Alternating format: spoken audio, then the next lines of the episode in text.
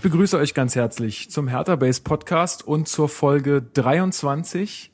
Mein Name ist Lukas ähm, und ich habe an meiner virtuellen Seite heute wie immer den Marc, äh, einen unserer Chefredakteure bei Hertha Base. Äh, hallo Marc. Moinsen. Und ganz besonders begrüße ich heute äh, den Christian, äh, für Rasenfunkhörer vielleicht nicht ganz unbekannt, äh, denn er war schon auch dort zu Gast, ähm, unter Twitter zu finden als Exillilie, wie er da auch immer angekündigt wird. Äh, und ja, äh, wie man an dem Namen schon erkennen kann, äh, Darmstadt-Fan. Und wir haben ihn heute eingeladen, damit er mit uns so ein bisschen übers Darmstadt-Spiel spricht und auch mal so ein bisschen eine, einen Gegenpart einnehmen kann. Ähm, ja, schön, dass du dabei bist. Hallo Christian. Hallo ihr beiden, sehr gerne. Vielen Dank für die Einladung. Ja, sehr gerne. Ihr habt, also ich glaube, ihr beide wart mal zusammen in einer Folge, ne? Oder war das, Das stimmt. Ja. Ja, genau. Wir waren beim Rasenfunk, hatten wir schon mal das Vergnügen zusammen, genau. genau. Also Marc und du, genau. Ja. Ja, ähm, damit begrüße ich vielleicht auch alle Darmstadt-Fans, die das jetzt hier gerade hören. Äh, schön, dass ihr auch mal reinschaltet. Kann ja sein, dass du das bei dir auch irgendwie rumgehen lässt in deinen Kreisen. Ähm, vielleicht ist es ja auch für euch ganz interessant. Äh, wir werden die erste Hälfte über das Darmstadt-Spiel sprechen und dann später noch zu Mainz äh, kommen. Da wird Christian dann auch nicht mehr dabei sein, weil dazu wirst du ja auch relativ wenig sagen können. Schätze ich mal. In der Tat, Da das Darmstadt-Spiel äh, bei euch ist mir natürlich in viel, viel besserer Erinnerung, äh, weil es ja auch das Spiel war in dieser Saison, äh, der für uns den äh, famosen Schlusspunkt äh, gesetzt hat. Ja, ich wollte gerade sagen, ich glaube, äh, du bist jetzt letzten Spieltag noch so im Freudentaumel gewesen, dass du da gar nicht viel mitbekommen hast von allem anderen. In der Tat. Ähm, und das hat jetzt auch noch über das, äh, über dieses Wochenende rübergetragen, über den letzten Spieltag. Äh, seit gefühlten Ewigkeiten mal ein letzter Spieltag, an dem wir Darmstädter völlig entspannt zuschauen konnten und es völlig egal war, wie wir gegen Gladbach äh, abschneiden, weil ähm, ja, die äh, Saisons davor war ja das Finale gegen äh, St. Pauli mit dem Aufstieg in die erste Mhm. Liga und davor äh, die Saison natürlich die Relegation in Bielefeld. Ja. Ja, das ging uns ja nicht anders eigentlich, aber es war trotzdem noch spannend für uns, aber dazu später. Ähm, erstmal wollte ich mich noch äh, kurz entschuldigen bei allen Hörern, die letztes Mal etwas Probleme hatten mit äh, unserem Podcast, um den downzuladen. Ähm, Soundcloud, unserer, unser Hoster, der hat irgendwie ein bisschen Probleme mit dem RSS-Feed gehabt. Da gab es ein paar Probleme, die sollten jetzt eigentlich alle behoben sein. Ähm, ihr solltet diese Folge auf jeden Fall ganz normal downloaden können. Ähm, also dafür nochmal, äh, sorry, das lag jetzt nicht unbedingt an uns, sondern an dem Anbieter. Genau. Ansonsten, äh, wie immer, der Hinweis auf unsere Facebook-Seite, ähm, Hertha Base 1892. Äh, da schaut mal rauf, wir schreiben da Vor- und Nachberichte und äh, alle möglichen Analysen, Einzelkritiken, alles, was so rund um Hertha interessiert, wird da geteilt. Ähm, und ja, auf Twitter sind wir zu finden, aber das findet ihr dann alles eigentlich über unsere Facebook-Seite. Und wir haben natürlich auch eine eigene Homepage, herterbase.de. Da auf jeden Fall raufgucken, da kommen eigentlich auch alle Artikel raus oder wir wollen eigentlich auch, dass ihr mehr dorthin geht, weil ähm, das ähm, ja eine Sache ist, da stecken wir sehr viel Zeit und Arbeit rein und äh, versuchen euch das da so schön wie möglich zu machen äh, und eine Base zu schaffen für alle Hertaner, um da alle möglichen Infos zu bekommen, die ihr so braucht und haben wollt. Genau, dann fangen wir doch einfach mal mit dem äh, Darmstadt-Spiel an. Äh, Plattenhardt äh, gelb gesperrt auf der linken Verteidigerposition, Marc. Ähm, was hat sich denn äh, Paul Dardai einfallen lassen, um den Mann äh, akkurat zu ersetzen? Ja, also an sich gab es ja drei Varianten. Zunächst dachte man, also es gäbe halt die Variante, Johannes Vandenberg dort einzusetzen, angeschlammter Linksverteidiger, also rein positionstechnisch hätte das Sinn gemacht. Maxi Mittelstädt als junges Talent, das gegen die Bayern sehr überzeugt hatte und eigentlich ja auch die Position des Linksverteidigers beherrscht und auch Peter Pekarik, der ja eigentlich Rechtsverteidiger ist, aber das auch schon oft als linker Verteidiger probiert hat und das auch immer eigentlich sehr ordentlich aussah. Vorm Spiel war es dann so, dass der 18er Kader nominiert wurde und Johannes Vandenberg war schon mal gar nicht dabei, wodurch diese Option dann weggefallen ist. Ist vielleicht auch ein kleiner Wink daran, wie es mit ihm äh, und Hertha weitergeht. Vielleicht trennen sich da dann doch die Wege. Und als es zur Aufstellung kam, wurde dann man, wurde man informiert, dass Maxi Billstedt tatsächlich den Vorzug bekommen hat. Er als Linksverteidiger in der Startelf. Ansonsten, um einfach kurz die Startelf abzureißen, Jahrstein natürlich im Tor, Weiser rechts hinten, in der Innenverteidigung Brooks, der zurückgekehrt war und sein hundertstes Pflichtspiel für Hertha machte. Was ich auch sehr eigenartig finde, dass Hertha das nirgendwo erwähnt hatte, aber wir haben es ja getan, reicht. Ähm, stark dann neben ihm in der Innenverteidigung, Mittelstädt links, genau. Dann wurde es ein, eher ein 4-3-3, Lustenberger, alleiniger Sechser und dann gab es die zwei Achter Schelbrett, Darida, links außen Kalu, rechts außen Haraguchi, vorne drin Ibisevic. Okay, ähm, gab es äh, bei Darmstadt irgendwelche nennenswerten Ausfälle? Also damit habe ich mich gar nicht so wirklich beschäftigt, deswegen kannst du das vielleicht mal sagen. Christian, hattet ihr da irgendwelche Änderungen oder irgendwelche Ausfälle zu beklagen, beziehungsweise hat man sich so ein bisschen auch, äh, ja, hat man darüber auch ein bisschen gesprochen, dass da so ein Mann wie Plattenhardt, der ja nun bei Hertha doch eine sehr große Säule geworden ist in dem Team, dass so jemand ausfällt, hat man sich da so ein bisschen Hoffnung oder Gedanken gemacht, wie man da auch gerade dann äh, eine, eine Schwachstelle ausnutzen kann? Äh, das Trainergespann ganz, ganz sicher, ähm, die ja dafür bekannt sind, äh, nicht nur selber, sondern auch mit familiärem Beistand äh, die Gegner immer beobachten zu lassen. Aber eigentlich äh, ist Schuster nicht so für, dafür bekannt, äh, sonderlich groß äh, zu wechseln oder seine, seine Strategie dem jeweiligen Gegner anzupassen, sondern das ist eigentlich äh, die Aufstellung relativ äh, klar. Äh, für sonderlichen Variantenreichtum äh, waren wir jetzt in der abgelaufenen Saison nicht bekannt. Ähm, und äh, von daher, äh, Garic hat äh, hinten gespielt und ähm, ja, ansonsten eine große, eine große Ex-Hertaner-Reihe äh, äh, mit Holland, äh, Niemeyer und Wagner. Ja, stimmt. Das sind äh, ja drei auf, auf einen oder beziehungsweise auf zwei davon, wenn wir auch noch äh, ein bisschen ausführlicher zu sprechen kommen.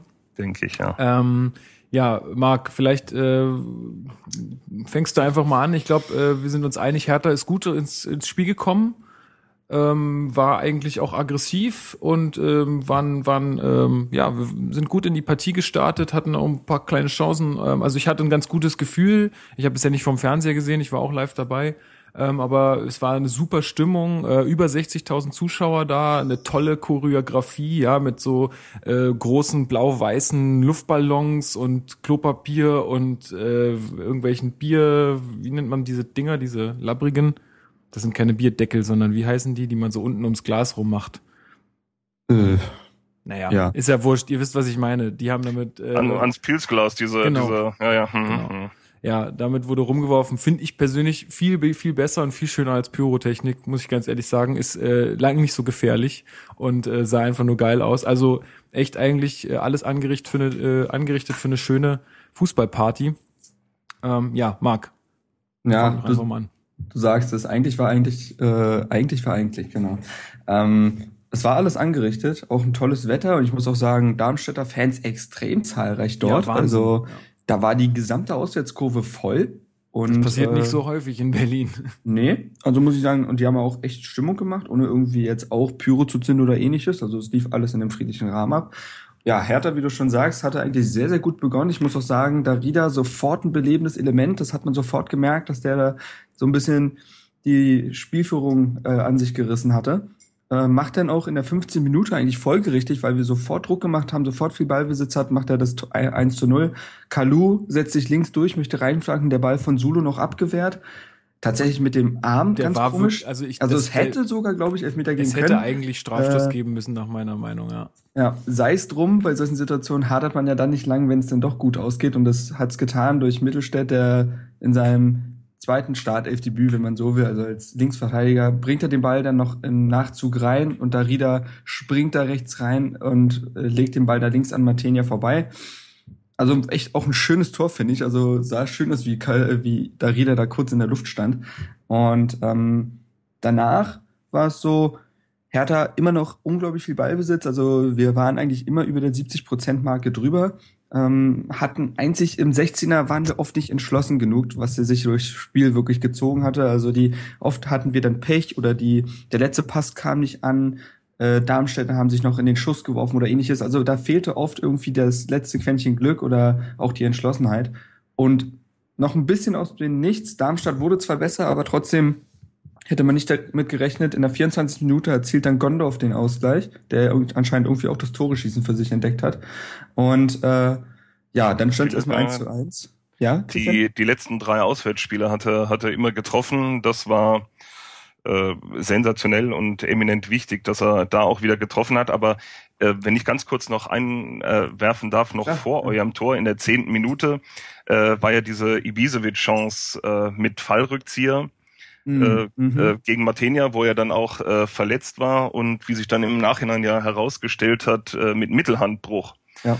Ähm, das war diese, diese Szene, ähm, war zu sehen, dass es schmerzhaft war, aber äh, das im Nachhinein zu hören mit Mittelhandbruch und da noch weiter zu spielen, also das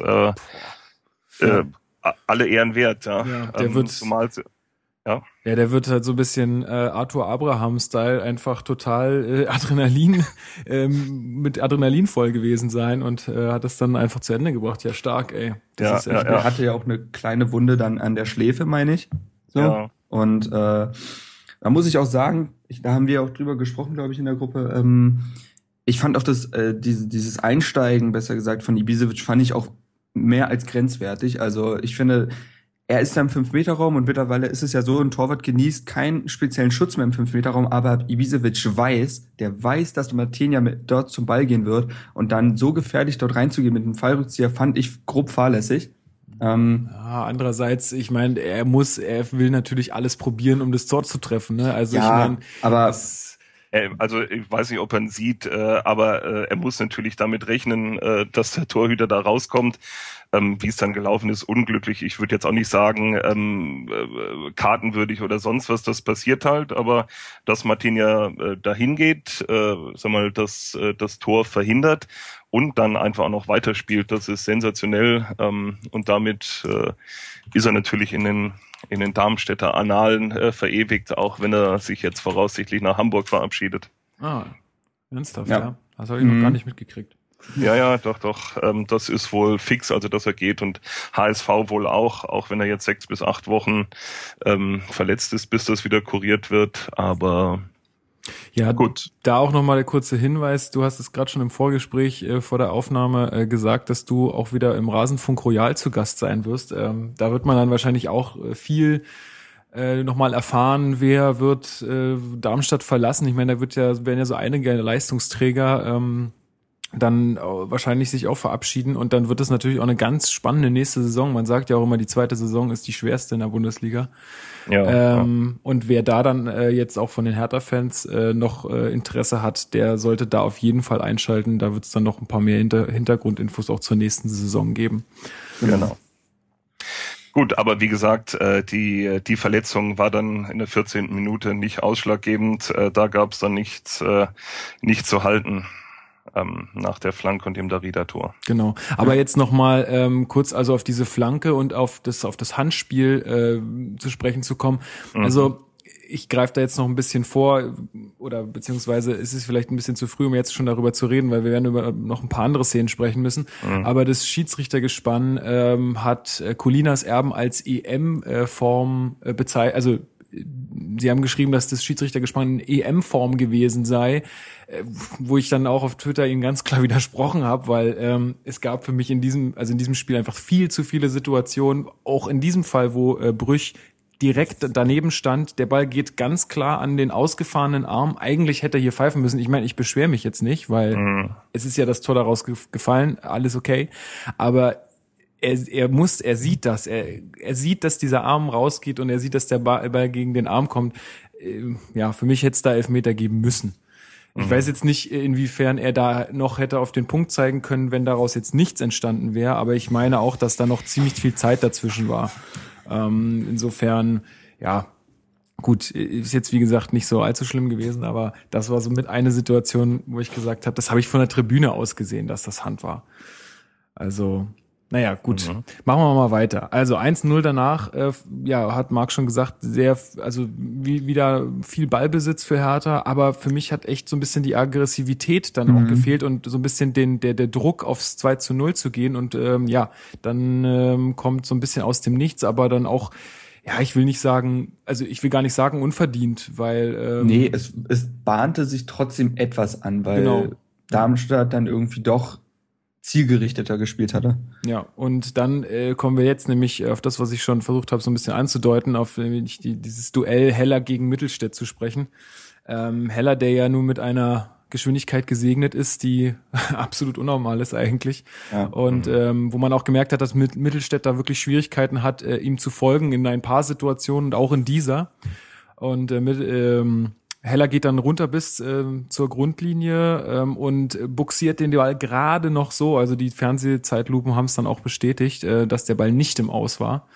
Ähm, äh, noch in den Strafraum, wo Gondorf steht und den Ball dann einschieben kann. Ähm, ja, also ich, ich weiß nicht, äh, gut, die Geschwindigkeit zwischen zwischen Mittelstädt und, und Heller ist dann doch sehr unterschiedlich. Aber mhm. ich muss auch sagen, dass ich Gondorf da in der Mitte ganz schön frei stehen ja, sehe. Genau. Also da ist niemand von uns, kein Innenverteidiger da, der ihn irgendwie stört, sondern er kommt einfach aus dem Rückraum an und ja, macht den Ball dann halt rein. Ja, ich weiß nicht, warum da vielleicht hat keiner mit gerechnet. Es ging so so schnell, äh, dass dass Heller da durchkommt. Oder natürlich, äh, man neben aller schnellen Rennerei äh, ist es ja nun auch äh, so gewesen, dass er äh, oft viel rennt, aber dann äh, die Flanke völlig vergurkt. Ähm, vielleicht haben sie auch damit gerechnet, die, aber keine Ahnung, äh, war war eminent wichtig, äh, sag mal, weil meines Erachtens haben wir in der ersten Halbzeit eigentlich kein kein Land gesehen ähm, äh, gegen euch und äh, da trotzdem äh, zurückzukommen, zehn Minuten nach dem, nach dem 1 zu 0, das war, war irre wichtig. Ja. Und, äh, aber ansonsten habe ich eigentlich auch von uns nichts gesehen außer dem Tor. Mhm.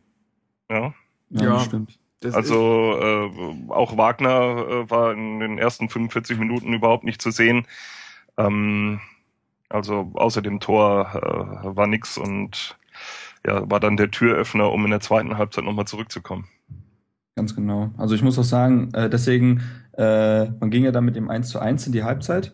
Mhm. Aber Hertha war ja, wie du schon gesagt hast, eindeutig spielbestimmt und Darmstadt hatte eigentlich ja. außer dem Tor wenige Szenen, wo man jetzt sagen könnte, ja, das könnte vielleicht äh, sogar vielleicht in der Niederlage von Hertha enden.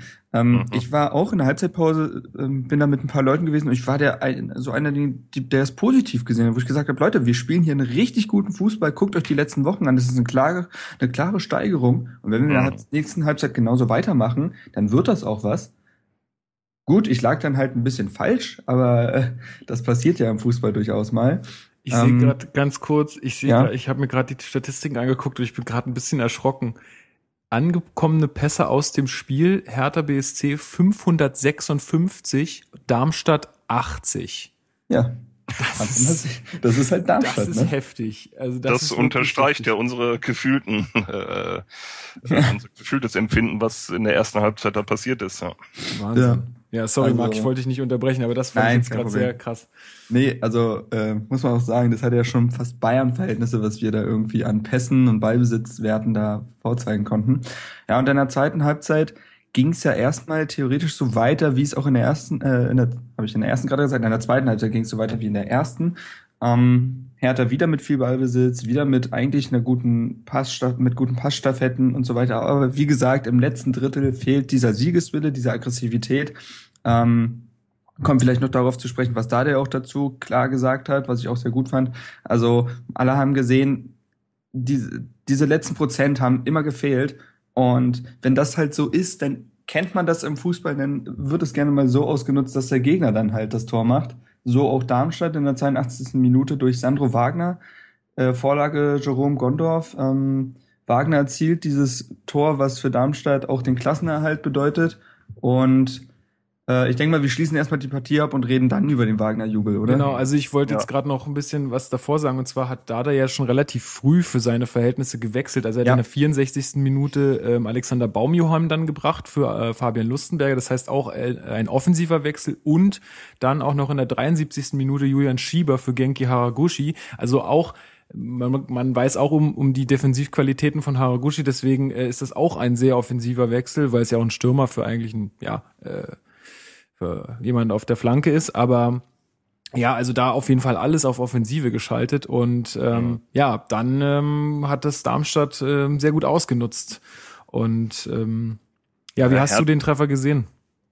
Ähm, also ganz kurz, Hertha, die- dieses Abseitstor äh, in der 62. Ähm, das war ja nun auch wirklich, äh, weiß ich, habt ihr da äh, nicht schiedsrichtermäßig ein bisschen gehadert, weil Oh doch. Oh doch, Äh, ja. weil das, äh, also das zu sehen, äh, Es also das war- war ja nun wirklich hauchzart. Also es war Wenn, Also das gut, dann kommen wir jetzt nochmal auf die Schiedsrichterleistung zu sprechen. Also, weil das Problem ähm, dabei ist, äh, dass dieser Treffer als Abseits gewertet wurde, was wirklich, wie du sagst, hauchzart ist und wo Zweifel ich, für den Angreifer. Genau, wo ich sage, Mhm. das kann kein menschliches Auge sehen in dem Moment. Das ist, das ist, wenn dann eine 50-50 Situation und dann wird es halt doch eher so gehandhabt bei den Schiedsrichtern im Zweifel dann doch eher für mich, weil am Mhm. Ende entsteht daraus kein Tor und dann ist es im Endeffekt nicht mehr so schlimm. Ne, als wenn dann doch ein Tor fällt und es war klar abseits oder so. Ganz genau. Ähm, und dann, was nämlich noch hinzukommt, ist, in der Schlussphase hatten äh, wir nochmal eine Chance, die dann auch nicht reinging, aber wo genau dieselbe Situation war, dass Kalu im Die- Abseits steht. die wäre aber klar abseits gewesen, aber wäre da ging klar der Arm nicht hoch. Genau. Und, Ja, da, ja, ja. Ähm, und da, also da verstehe ich dann nicht, was das dann soll. Also ja, Mhm. deswegen ähm, für mich definitiv nicht EM-Form, äh, was das, was die da abgezogen haben. Aber gut, Ja. ähm, ja. Wenn wir, um kurz das Thema zu, abzuschließen, vielleicht auch zu den Schiedsrichtern, was mir auch schon, wo ich ja gesagt habe, das war das genau dasselbe wie gegen Leverkusen. Ich habe das Gefühl momentan, dass die Schiedsrichter keine klare Linie in ihr, in ihr äh, Verhalten finden, äh, äh, was Zweikampfbewertung angeht. Jeder Zweikampf wird anders bewertet und das verstehe ich einfach nicht. Das, ich sage jetzt auch gar nicht, das liegt jetzt irgendwie an den hinterlistigen Darmstädtern oder sonst was, äh, weil gegen Leverkusen war es ja genauso. Ähm, du denkst in einer Szene, ja, okay, das pfeift der Schiedsrichter ab, dann ist gut. Und er tut es nicht und genauso andersrum. Und ich, ich, ich, ich glaube, die Spieler sind extrem irritiert davon, weil sie nicht wissen, wie sie ihre Zweikampfsführung gestalten sollen, wenn, weil sie einfach nicht wissen, was wird mir abgepfiffen und was nicht. Und es war gegen Darmstadt ganz genauso, dass Darmstadt dann Dinge äh, nicht abgepfiffen wurden, die Hertha dann abgepfiffen wurden. Und es hat, ich glaube, das irritiert gewisse Spieler einfach extrem, weil ein Schellbrett, ja, oder ein Stark, ein Lustberger setzen extrem auf ihre Zweikampfstärke und wenn du ihnen das nimmst, dann wird's sehr, sehr schwierig. Ja, also ich meine, ich bin jetzt auch weit davon entfernt zu sagen, dass diese Niederlage jetzt irgendwas mit den Schiedsrichtern zu tun hatte äh, im, im, im Großen und Ganzen. Ich meine, natürlich ist das irgendwo ein Baustein, aber das möchte ich jetzt nicht als Grund dafür anfügen, aber ich bin da völlig bei dir. Also ich hatte das auch so, ich weiß nicht, wie du es gesehen hast, auch Christian. Also ich meine, Mhm. bei euch gab es ja auch solche Situationen, wo ich gesagt habe, so, warum pfeift er das jetzt als Foul ab und in der nächsten Mhm. Situation kommt irgendwie eine Gerätsche und das wird dann halt irgendwie laufen gelassen. Also es ist Mhm. ganz seltsam gewesen, zumindest nach meinem Gefühl. Ja, vor Gericht auf hoher See und äh, vor den Schiedsrichtern bist du halt in, in Gottes Hand, äh, da kannst du nichts machen. Also äh, denke ich, äh, geht jedem so, ja. Äh, Wagner natürlich auch. Der, der probiert auch alles, ja, aber gefühlt habe ich auch gedacht, der kriegt, wenn der, wenn irgendein, äh, irgendein langer Ball wieder nach vorne ging und der versucht anzunehmen, ähm, habe ich, hab ich gefühlt auch gedacht, der kriegt alles abgepfiffen, ja. Mhm. Äh, natürlich muss er sich irgendwo durchsetzen, aber ähm, Es sieht dann halt bei Wagner auch häuf- häufig so ein bisschen unbeholfen aus.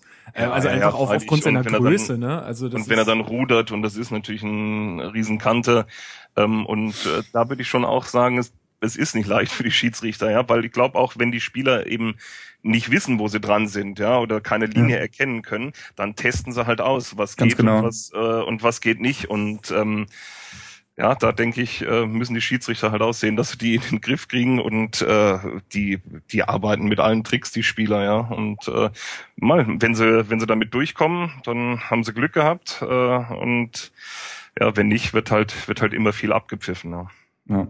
Ich muss auch sagen, diese Kopfball, also diese Duelle, bevor der Ball runterkam, zwischen Brooks und Wagner, waren einfach irgendwie hatte das, hatte das was. Die haben mhm. sich so viel gegeben, während der Ball überhaupt noch erst noch gar nicht bei denen war. Also dann wurde mal gedrückt und mal ein bisschen der Ellenbogen ausgefahren und mal ein bisschen geschubst. Aber ich fand, das hatte was, weil ich glaube, Wagner, also heutzutage ist es ja so, nicht alle Innenverteidiger sind absolute Tiere. Ja, mhm. es ist jetzt nicht mehr so wie früher, wo Jens Nowotny auf Jan Koller prallt und dann sind das Naturgewalten, sondern jetzt hast du ja auch mal gerne einen leichteren 1,80 Innenverteidiger. Aber wenn Brooks auf Wagner stößt, also es hat jedes Mal richtig gekracht und ich fand es halt schön, äh, dass, also für uns äh, fand ich es schön, dass Brooks da auch nie nachgegeben hat, sondern wirklich immer irgendwie seine Stärke bewiesen hat äh, mhm. und immer auf Augenhöhe noch war. Und ich glaube, und außerhalb des Tores, wie du ja sagst, hatte Wagner auch kein leichtes Spiel. Und ich glaube, das lag hauptsächlich halt an Brooks, weil der an dem Tag auch einen wirklich guten Job gemacht hat, war, stand immer auf Wagners Füßen und ja, aber Mittelstürmer ja, wird an Toren gemessen und wenn er das am Ende das 1-0 macht, dann ist es ja egal, wie wirkungslos er vorher war. Ja, und das braucht so eine Drecksau wie Wagner natürlich, ja. Wenn der, äh, hat er immer gesagt, der ist kein, kein Einwechselspieler, ja. Und ich habe, das war wirklich so ein Paradespiel, ja. Das hat der anscheinend gebraucht, so eine erste abgetauchte Halbzeit, wo er sich schon aufgearbeitet hat, äh, dass, dass der da irgendwie äh, Aggression aufbaut und sich da reinwühlt und abarbeitet und ähm, ja, das, das hat äh, Brooks gut gemacht und äh, ja, in der zweiten Halbzeit war Wagner dann auf äh, Betriebstemperatur, hat ja auch ein paar halbgare ähm, Chancen. Mhm. Wobei die, die beste noch vor dem, dem Kopfball, äh, vor der dem, Kopfball, ne? Der Kopfball, ähm, ja. aber äh, Felix Platte auch, unsere Ausleihe äh, von Schalke oder aus Schalke, hat in der 81. noch die Riesenchance, äh, wo es auch von der Seite dann äh, zurückgelegt wurde auf äh, Anfang 16er und da hat er ja geschossen, mhm. äh, aber auch vorbei. Ja, und da ging es dann ja im Minutentakt, also dann die 82. war es dann ja soweit. Da muss man auch sagen, und, das war auch eine, Stur also so, äh, eine, so eine Drangphase von Darmstadt. Also da hat man schon gemerkt, ja. oh Mann, wenn jetzt nicht irgendwas passiert oder wenn jetzt nicht irgendwie mal ein bisschen Entlastung kommt, dann wird's wirklich gefährlich. Und so war es ja auch. Und Gondorf, der ja so ein bisschen fast Matchwinner ist, wenn man jetzt mal Wagner rausnimmt, ähm, dann ist ja Gondorf mit seiner Vorlage, also war Gondorf, der die Vorlage gegeben ja. hat, ne? Ja. Dann kann man ja, ja schon irgendwie ja. sagen, dass er auch so einer der Matchwinner war, also an beiden Toren beteiligt. Ähm, ja, vielleicht schilderst du noch mal kurz das Tor, Christian. Ja, ähm, also in der Entstehung äh, bin ich jetzt gar nicht mehr ähm, so sicher, weiß nur, dass äh, Gondorf über rechts dann äh, gekommen ist. Wer da nicht mitgekommen ist oder wer ihn hat flanken lassen, vielleicht könnt ihr mir da helfen. Also es war so, dass Heller ähm, den Ball durchgespielt hatte. Mittelstädt stand bei Heller und dann mhm. musste eigentlich, äh, ich glaube, es ist Schellbrett, der dann mhm. hinterherläuft. Theoretisch hätte da ein Innenverteidiger sein müssen bei Gondorf.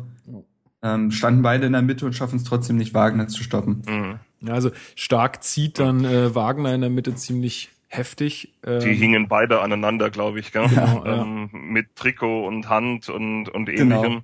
So wie damals ja. Ibisevic und Sudo beim äh, Hinspiel, wo Ibisevic mhm, auch in mhm. den Schuss fällt und die beiden sich da auch komplett ineinander verhakt hatten. Ja. Ähm, ja, und dann hat er halt einfach die, die, die, die Fußspitze, äh, schlängelt sich da um stark rum und äh, stochert das Ding dann äh, ins Eck. Mhm. Ja, also ähm, das waren, also nach der ersten Halbzeit äh, hatte ich nicht, äh, oder beziehungsweise äh, bis zum, bis zum Ausgleich hatte ich eigentlich nicht, äh, nicht viel Chancen. Ihr müsst äh, dran denken, wie wir, äh, wie wir nach Berlin äh, gereist sind, ja. Äh, es war äh, vor drei Spiele früher, der Heimsieg gegen Ingolstadt, äh, sind wir auf 35 Punkte gekommen und danach war es eigentlich alle so, dass gesagt haben, ja, jetzt haben sie es in trockenen Tüchern und jetzt fehlen ja nur äh, noch ein Sieg oder ein paar Punkte und dann äh, ist der Käse gebissen. Ähm, und äh, dann kam ja die, die Köln-Niederlage, äh, mhm. ganz klar gab es nichts zu gewinnen und äh, dann die äh, desaströse Heimniederlage äh, gegen Frankfurt. Oh ja. Ähm, und dann äh, war es ja, ging ja, ging ja der Trend äh, total äh, nach unten und du hast teilweise die die Mannschaft nicht mehr erkannt, äh, dass du sagst, Mensch, nach einer nach einer ersten Halbzeit, du die Eintracht im Sack hast, äh, stellst du da äh, das Fußballspielen ein und äh, mit mitsamt den äh, Begleiterscheinungen äh, in Darmstadt. Das war ja wirklich ein, ein Horror, ein Horror-Samstag. Ja. Ähm, und ja, dann da gab's gab's viele, die gesagt haben, mit dem Restprogramm äh, Hertha und äh, Gladbach, äh, da gehst du mhm. normalerweise mit null Punkten raus. Ja, also inklusive mir. Ich habe eigentlich auch gedacht, dass es für Darmstadt einfach, weil sie das in den beiden Spielen davor so ein bisschen vertändelt haben, dass es für dieser ganz schwer wird.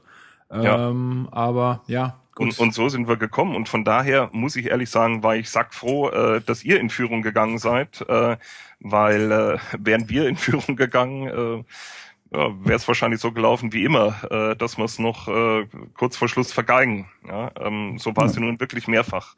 29 äh, Punkte nach Führung liegen lassen. Genau, genau. Und das ähm, ist ein ähm, Wert. Ey. Ja, und äh, von daher habe ich gedacht, also wenn was geht, ja, dann äh, dass, dass wir vielleicht ein Spiel äh, drehen. Aber gut, äh, das war natürlich wichtig, dass Gondorf getroffen hat, weil sonst, äh, denke ich, hätte sich die Hertha das auch nicht mehr nehmen lassen. Ähm, also, wie gesagt, äh, in, mit der Gefühlslage sind wir äh, nach Berlin gekommen und ähm, aber wie gesagt, mantrahaft haben sie es ja schon vor dem Spiel gesagt, wir müssen wieder Darmstadt 98 Fußball äh, spielen. Und das ist ja nun wirklich zu einer Marke geworden jetzt in der äh, Saison. Ähm, nicht schön, aber, aber zielführend. Und äh, das ist das, worauf es ankommt. Und äh, ja, dann hat äh, Wagner getroffen und ich denke, jetzt äh, können wir dann vielleicht zu dem kommen, was äh, die Berliner dann vornehmlich äh, beschäftigt hat in der Ostkurve. Ja, also ähm, ich stand oben und habe das, also das Tor fiel und na gut, wie man dann halt perplex halt dasteht und als ich dann gesehen habe, wie Wagner in die Kurve springt und äh, jubelt. Ich habe nur Bierbecher fliegen sehen. Alles, oh ja. was geworfen werden konnte, wurde geworfen auf ihn. Er hat, also meiner Meinung nach, ist er ein riesen Glückspilz, dass ihn da gar nichts getroffen hat von, weil das waren bestimmt 100 Sachen oder so. Die Fun Fact, selbst Feuerstein hat den Ball hinter Wagner hergeworfen. Also ich habe kurz überlegt, Echt? wenn der bei ihn am Kopf trifft, du. Das hab ich gar nicht gesehen. Nee, aber ich, ich musste, ich, äh, also ich konnte mich dann auch irgendwie nicht mehr zusammenreißen und okay. ähm, musste auch irgendwie meinen Senf noch dazu abgeben. Also ich bin echt wirklich aus der Haut gefahren und ich äh, weiß von den anderen, dass es ihnen auch so ging, die im Stadion waren. Also das, ich weiß nicht, ich war danach auch, äh, das, die ganze restliche Partie habe ich eigentlich nur noch so, also ich habe sie zwar mir angesehen, aber ich habe diese diese Szene, ich musste die ganze Zeit darüber nachdenken, weil ich so ja. erschüttert war von mhm. dem, was ich da gesehen habe, weil ich war auch noch immer jemand, der äh, Wagner irgendwo äh, in Reihen von Hertha irgendwie so ein bisschen verteidigt hat. Also ich habe immer gesagt, ach, ist doch ein, ein Typ, ist doch eine, eine, coole Sau, kommt mit der Vespa zum Training, ist irgendwie, ist immer hat irgendwie einen lockeren Spruch auf den Lippen, auch so ein paar Aktionen, wo er in Darmstadt da den Elfmeter verschießt in der letzten Minute und wo er dann danach sagt, ja, ist ja keiner gestorben, habt euch mal nicht so oder so. Sowas fand ich irgendwie immer mhm. noch irgendwo sympathisch, aber so eine Aktion, ähm, ich weiß nicht, also nochmal für alle, die es vielleicht nicht gesehen haben, was ich jetzt nicht glaube, die zuhören, aber er hat halt äh, ganz eindeutige Jubelgesten in Richtung äh, der Hertha-Fans gemacht, äh, die da unten auch stehen. Äh, und ähm, ja, es soll, ich weiß nicht, kannst du dir das erklären, Marc, was, weil also ich habe nicht das Gefühl gehabt, dass er so sehr kritisiert wurde. Natürlich hat man gesagt, irgendwie Wagner Chancentod, ja, aber er hat nun mal auch nichts gezeigt. Also ja. äh, es ist jetzt nicht, er, er wurde jetzt nicht mehr ähm, äh, verurteilt als irgendjemand anders, der ähm, keine Tore macht als Stürmer. Also das, ich weiß nicht, das ist gang und gäbe im Fußball. Das ist ja also, jetzt nichts Neues. Ähm, es ist ja auch, also man muss ja sagen, eigentlich, und da fängt es ja an, Wagner wusste um die Zuneigung der Ostkurve für ihn. Das wusste er. Es wurde ihm mehrfach gesagt, TV beweist das zum Beispiel aktuelles Sportstudio, wo es ihm, ich glaube Jochen Breyer war es, ne, der moderiert hatte, hatte ihm das ins Gesicht gesagt, ähm, zum Beispiel, dass die Hertha-Fans bei jedem Tor, das er für Darmstadt macht und das dann über die Leinwand gezeigt wird, wurde gejubelt. Vielleicht ist da manchmal auch ein bisschen Häme dabei gewesen, aber es wurde gejubelt. Nie, so. nie, nie, also ich würde behaupten, nie böse. Ich würde sagen, genau, ganz ich, genau. ich würde sagen eher so, ey, Wagner trifft jetzt auf einmal Darmstadt, was geht denn ab? Aber irgendwie ganz ist genau. es auch cool gewesen, ja. Also, und, äh, ähm, er hatte damals, als er gegangen ist, wurde ein Plakat für ihn gemacht, für ihn und Niemeyer, von wegen Derby-Helden bleiben für immer oder wie, ich ja, weiß genau. nicht mehr, irgendwas ja, ja. mit Derby-Helden, ähm, weil er damals gegen Union uns zum Sieg geschossen hatte. Ähm, der wusste um die Zuneigung der Fans. Geht dann in, und äh, ich habe auch gelesen, dass äh, er wohl da schon vorm Spiel gesagt hat äh, haben soll, dass er in die Kurve gehen wird, wenn er das Tor macht. Das ist also wahrscheinlich keine Affekthandlung gewesen. Er rennt in die Kurve, steht vor ihn und weiß ich nicht, macht den Larry und äh, und sagt dann nach dem Interview, äh, nach dem Spiel im Interview, ja, ich wollte ja niemanden provozieren. So, und da finde ich, das wird, da wird's noch ekliger, weil Darmstadt, äh, man kann ja sagen, Wagner ist ein Typ. Okay. Dass ich diesen Typen als, Entschuldigung den Ausdruck, als Arschloch bezeichne, ist dann vielleicht auch nur meine Meinung. Aber sich danach hinzustellen und zu sagen, ich wollte ja niemanden provozieren, das finde ich einfach feige. Dann, ja, dann steh dazu, mein Freund. Da dann steh doch, dazu. Ja, da merkst du doch aber, dass da auch nicht viel dahinter ist. Also, äh, das ist einfach billig, ja. Äh, ich, ich will jetzt gerne mal Christian fragen, weil das, was ich ja. mir da noch gedacht habe, ist, der schießt das 2-1. Das heißt, bedeutet in der Minute, 84. Minute eigentlich den sicheren Klassenerhalt. Aber ein Sandro Wagner hält es nicht für nötig, zu den eigenen Fans zu rennen und mit denen zu feiern. Und ich weiß nicht, also ich meine, euch war das sicherlich, oder du warst sicher nicht im Stadion, ne? Na, leider nicht. Nein. Nee, genau. Ähm, aber ich weiß nicht, ob, ob man sich da auch als Darmstädter mal Gedanken gemacht hat. Dem ist es wichtiger, in seine alte Kurve zu rennen, um Leute zu demütigen, anstatt mit uns irgendwie den Klassenerhalt zu feiern. Also da ist doch auch irgendwas nicht ganz in Ordnung. Mhm. Also ich, äh, da gibt's äh, zu Wagner sicher verschiedene Meinungen. Ich äh, rede von meiner und äh, meine ist, äh, er hat äh, zuerst mal grundsätzlich ab vom Tor äh, bei euch äh, eine sensationelle Runde gespielt, ist äh, maßgeblich an unserem äh, Klassenerhalt äh, beteiligt, aber in dieser Saison, äh, die er bei uns war, und ich gehe davon aus, dass es seine erste und letzte war, äh, es ist es ist keine Liebe. Ich, bei mir ja. ist da überhaupt überhaupt keine Bindung äh, entstanden äh, zu äh, zu dem zu dem Menschen, zu dem zu dem Spieler. Auch äh, sensationelle 14 Tore, ähm, aber die Art, äh, wie er sich gibt, äh, präsentiert. Meines Erachtens ist er ein Mensch mit äh, übersteigertem äh, Selbstwertgefühl äh, und Ich-Bezug und ähm, auch wenn es äh, wenn's oft heißt, Mensch, er ist, er ist nett, der redet mit jedem, überhaupt nicht abgehoben und arrogant. Ähm, ich kann nur davon ausgehen, habe ihn nie getroffen, ähm, was er auf dem auf dem Platz zeigt äh, wie er sich da gibt. Und äh, da ist schon zu sehen, auch seine ersten Treffer, die er bei uns äh, gemacht hat, äh, diese Gesten, wie er sich irgendwas abwischt, äh, ja, als wollte genau. jetzt alles hinter sich äh, lassen, das ist für mich befremdlich. Also muss ich wirklich sagen, ähm, weil, weil man da ganz genau sieht, dass es ihm eigentlich nur um sich selber geht und äh, weniger um äh, Verein und Mannschaft. Aber mhm. das ist das ist meine Meinung und äh, ähm, da gibt es sicher äh, Möglichkeiten, äh, seinen Jubel anders zu zeigen, einfach mehr Klasse zu zeigen. Äh, billig trifft's finde ich ganz gut, auch wenn ich äh, die unterschiedlichen Meinungen da schon auch nachvollziehen kann, zumindest, dass man sagt, ja, der jubelt und man darf auch dreckig jubeln. Gab es am Böllenfalltor auch schon äh, Spieler, äh, viele, die dann äh, vor der Tribüne auf und ab gelaufen sind und da äh, einen Gockel gemacht haben oder sonst was und sich Finger auf den Mund gehalten haben. Ähm, Habe ich auch hat das bei ihm noch eine andere Qualität jetzt in der Situation. Ne? Ja, also mit, so, dem also Zusammenhang also so und den Fans, weißt du, das ist ja das Ding. Also man kann ja gerne, also ich finde es auch cool an sich, wenn wenn jemand mal irgendwie äh, ein bisschen, wie du sagst, dreckig jubelst. Das kann man ja gerne machen, ja. aber ich finde, mit der Berliner Vergangenheit und der Unterstützung der Hertha-Fans ist das halt nicht mehr dreckig, sondern halt ja, weiß ich nicht, ich weiß nicht, wie ich es bezeichnen soll. Ich fand dafür auch irgendwie keine richtigen Worte, aber mhm. ich finde, das hat nochmal eine ganz andere Schärfe. Ja. Also, äh, kann man machen, aber äh, gibt's auch immer so, kann man machen, dann ist man halt ein Arschloch oder kann man machen, dann ist es halt scheiße.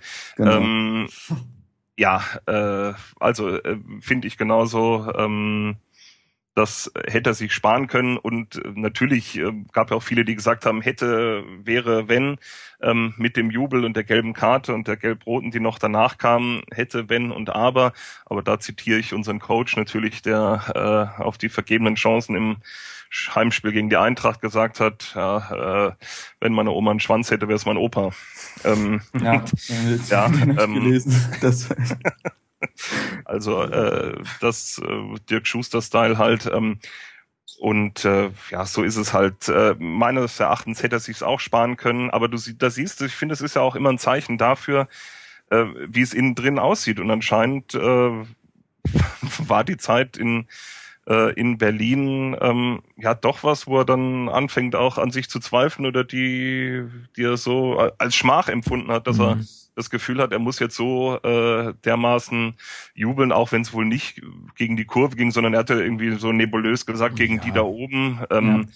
Aber es war ja nun mal direkt vor der Ostkurve, ja. ja also deswegen, das ist halt so. Ähm, ansonsten soll er halt, was weiß ich, äh, äh vor die Bank laufen, vor Dadai und äh, ein Manager oder sonst was und äh, soll sich da austoben, aber es war ja nun mal direkt vor der Fankurve. Mhm. Genau. Es, was ich auch noch äh, ein bisschen schade finde, oder was heißt schade, aber es ist halt so, also als diese ganzen, als ich das nochmal im Fernsehen gesehen habe und diese ganzen Sachen da ähm, auf ihn geflogen sind, ich meine, das sind böse Gedanken in meinem Kopf, ne? Aber das, ich bin auch jemand, ich verurteile Gewalt. Ich glaube, jeder, der den Podcast hier gehört hat und wie ich mich teilweise schon mal zu Fansachen geäußert habe, der weiß das auch, aber. Ich weiß nicht, was ich sagen soll, aber ich hätte mir irgendwie ein bisschen gewünscht, er hätte mehr Konsequenzen aus dieser ganzen Sache gezogen, weil so hat er sich dahingestellt, hat gejubelt, jetzt kriegt er ein paar fiese Facebook- oder Twitter-Kommentare, aber das juckt ihn, weil das, das nicht hat. Genau, äh, das juckt ihn alles nicht, aber er hat null Konsequenzen aus der Sache gezogen, was ich auch ein bisschen enttäuschend fand ähm, dass Dirk Schuster auf der Pressekonferenz noch sagt, er wüsste gar nicht, wofür ähm, Sandro Wagner die erste gelbe Karte bekommen hat ich weiß nicht, wenn ja, er selbst. Das habe ich gar nicht mitbekommen. Ne? Wenn, mhm. wenn, wenn selbst ja. ein Trainer da nicht, ich meine, klar kann auch sein, dass der da gejubelt hat ohne Ende, der, der Schuster und gar nichts mitbekommen hat. Mag sein, aber mhm. er, er wird ja auch irgendwas gehört haben. Also er wird ja sich auch erkundigt haben, warum er jetzt die gelbe Karte bekommen hat. Mhm. Dass mhm. wenigstens ein Trainer da sagt, ähm, aber da merkt man vielleicht auch, was du sagst, Christian, dass da einfach gar nicht so viel Bindung ist. Ich glaube, wenn das jetzt ähm, ein Heller gemacht hätte oder ein Seiler oder so, ja, dann hätte der, mhm. der Trainer da vielleicht doch schon mal ein bisschen bisschen mehr Stellung bezogen. Mhm. Aber ich glaube, ihm war das auch in dem Moment dann unwichtig. Äh, auch wegen dem Menschen Wagner wahrscheinlich einfach.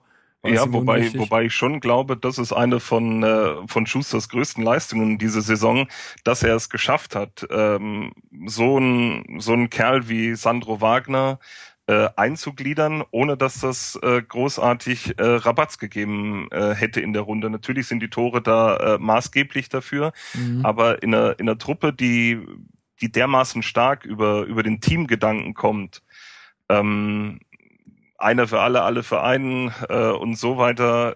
Und da so eine, ja, so ein Ein-Mann-Unternehmen wie, wie Wagner da einzugliedern, erfolgreich zu machen, so dass er es schafft. Und äh, da hat man ja unter der Saison überhaupt kein, kein Murren gehört, generell aus der Truppe, ja. Ähm, waren ja auch viele, die äh, mit hochgekommen sind äh, durch die Ligen, äh, die jetzt permanent auf der Bank sitzen. Die ersten ersten Spieltage hat er immer noch Strohengel gespielt. Mhm. Ich glaube, am fünften oder sechsten ist dann ja äh, Wagner äh, dann eingewechselt worden und hat seitdem immer gespielt.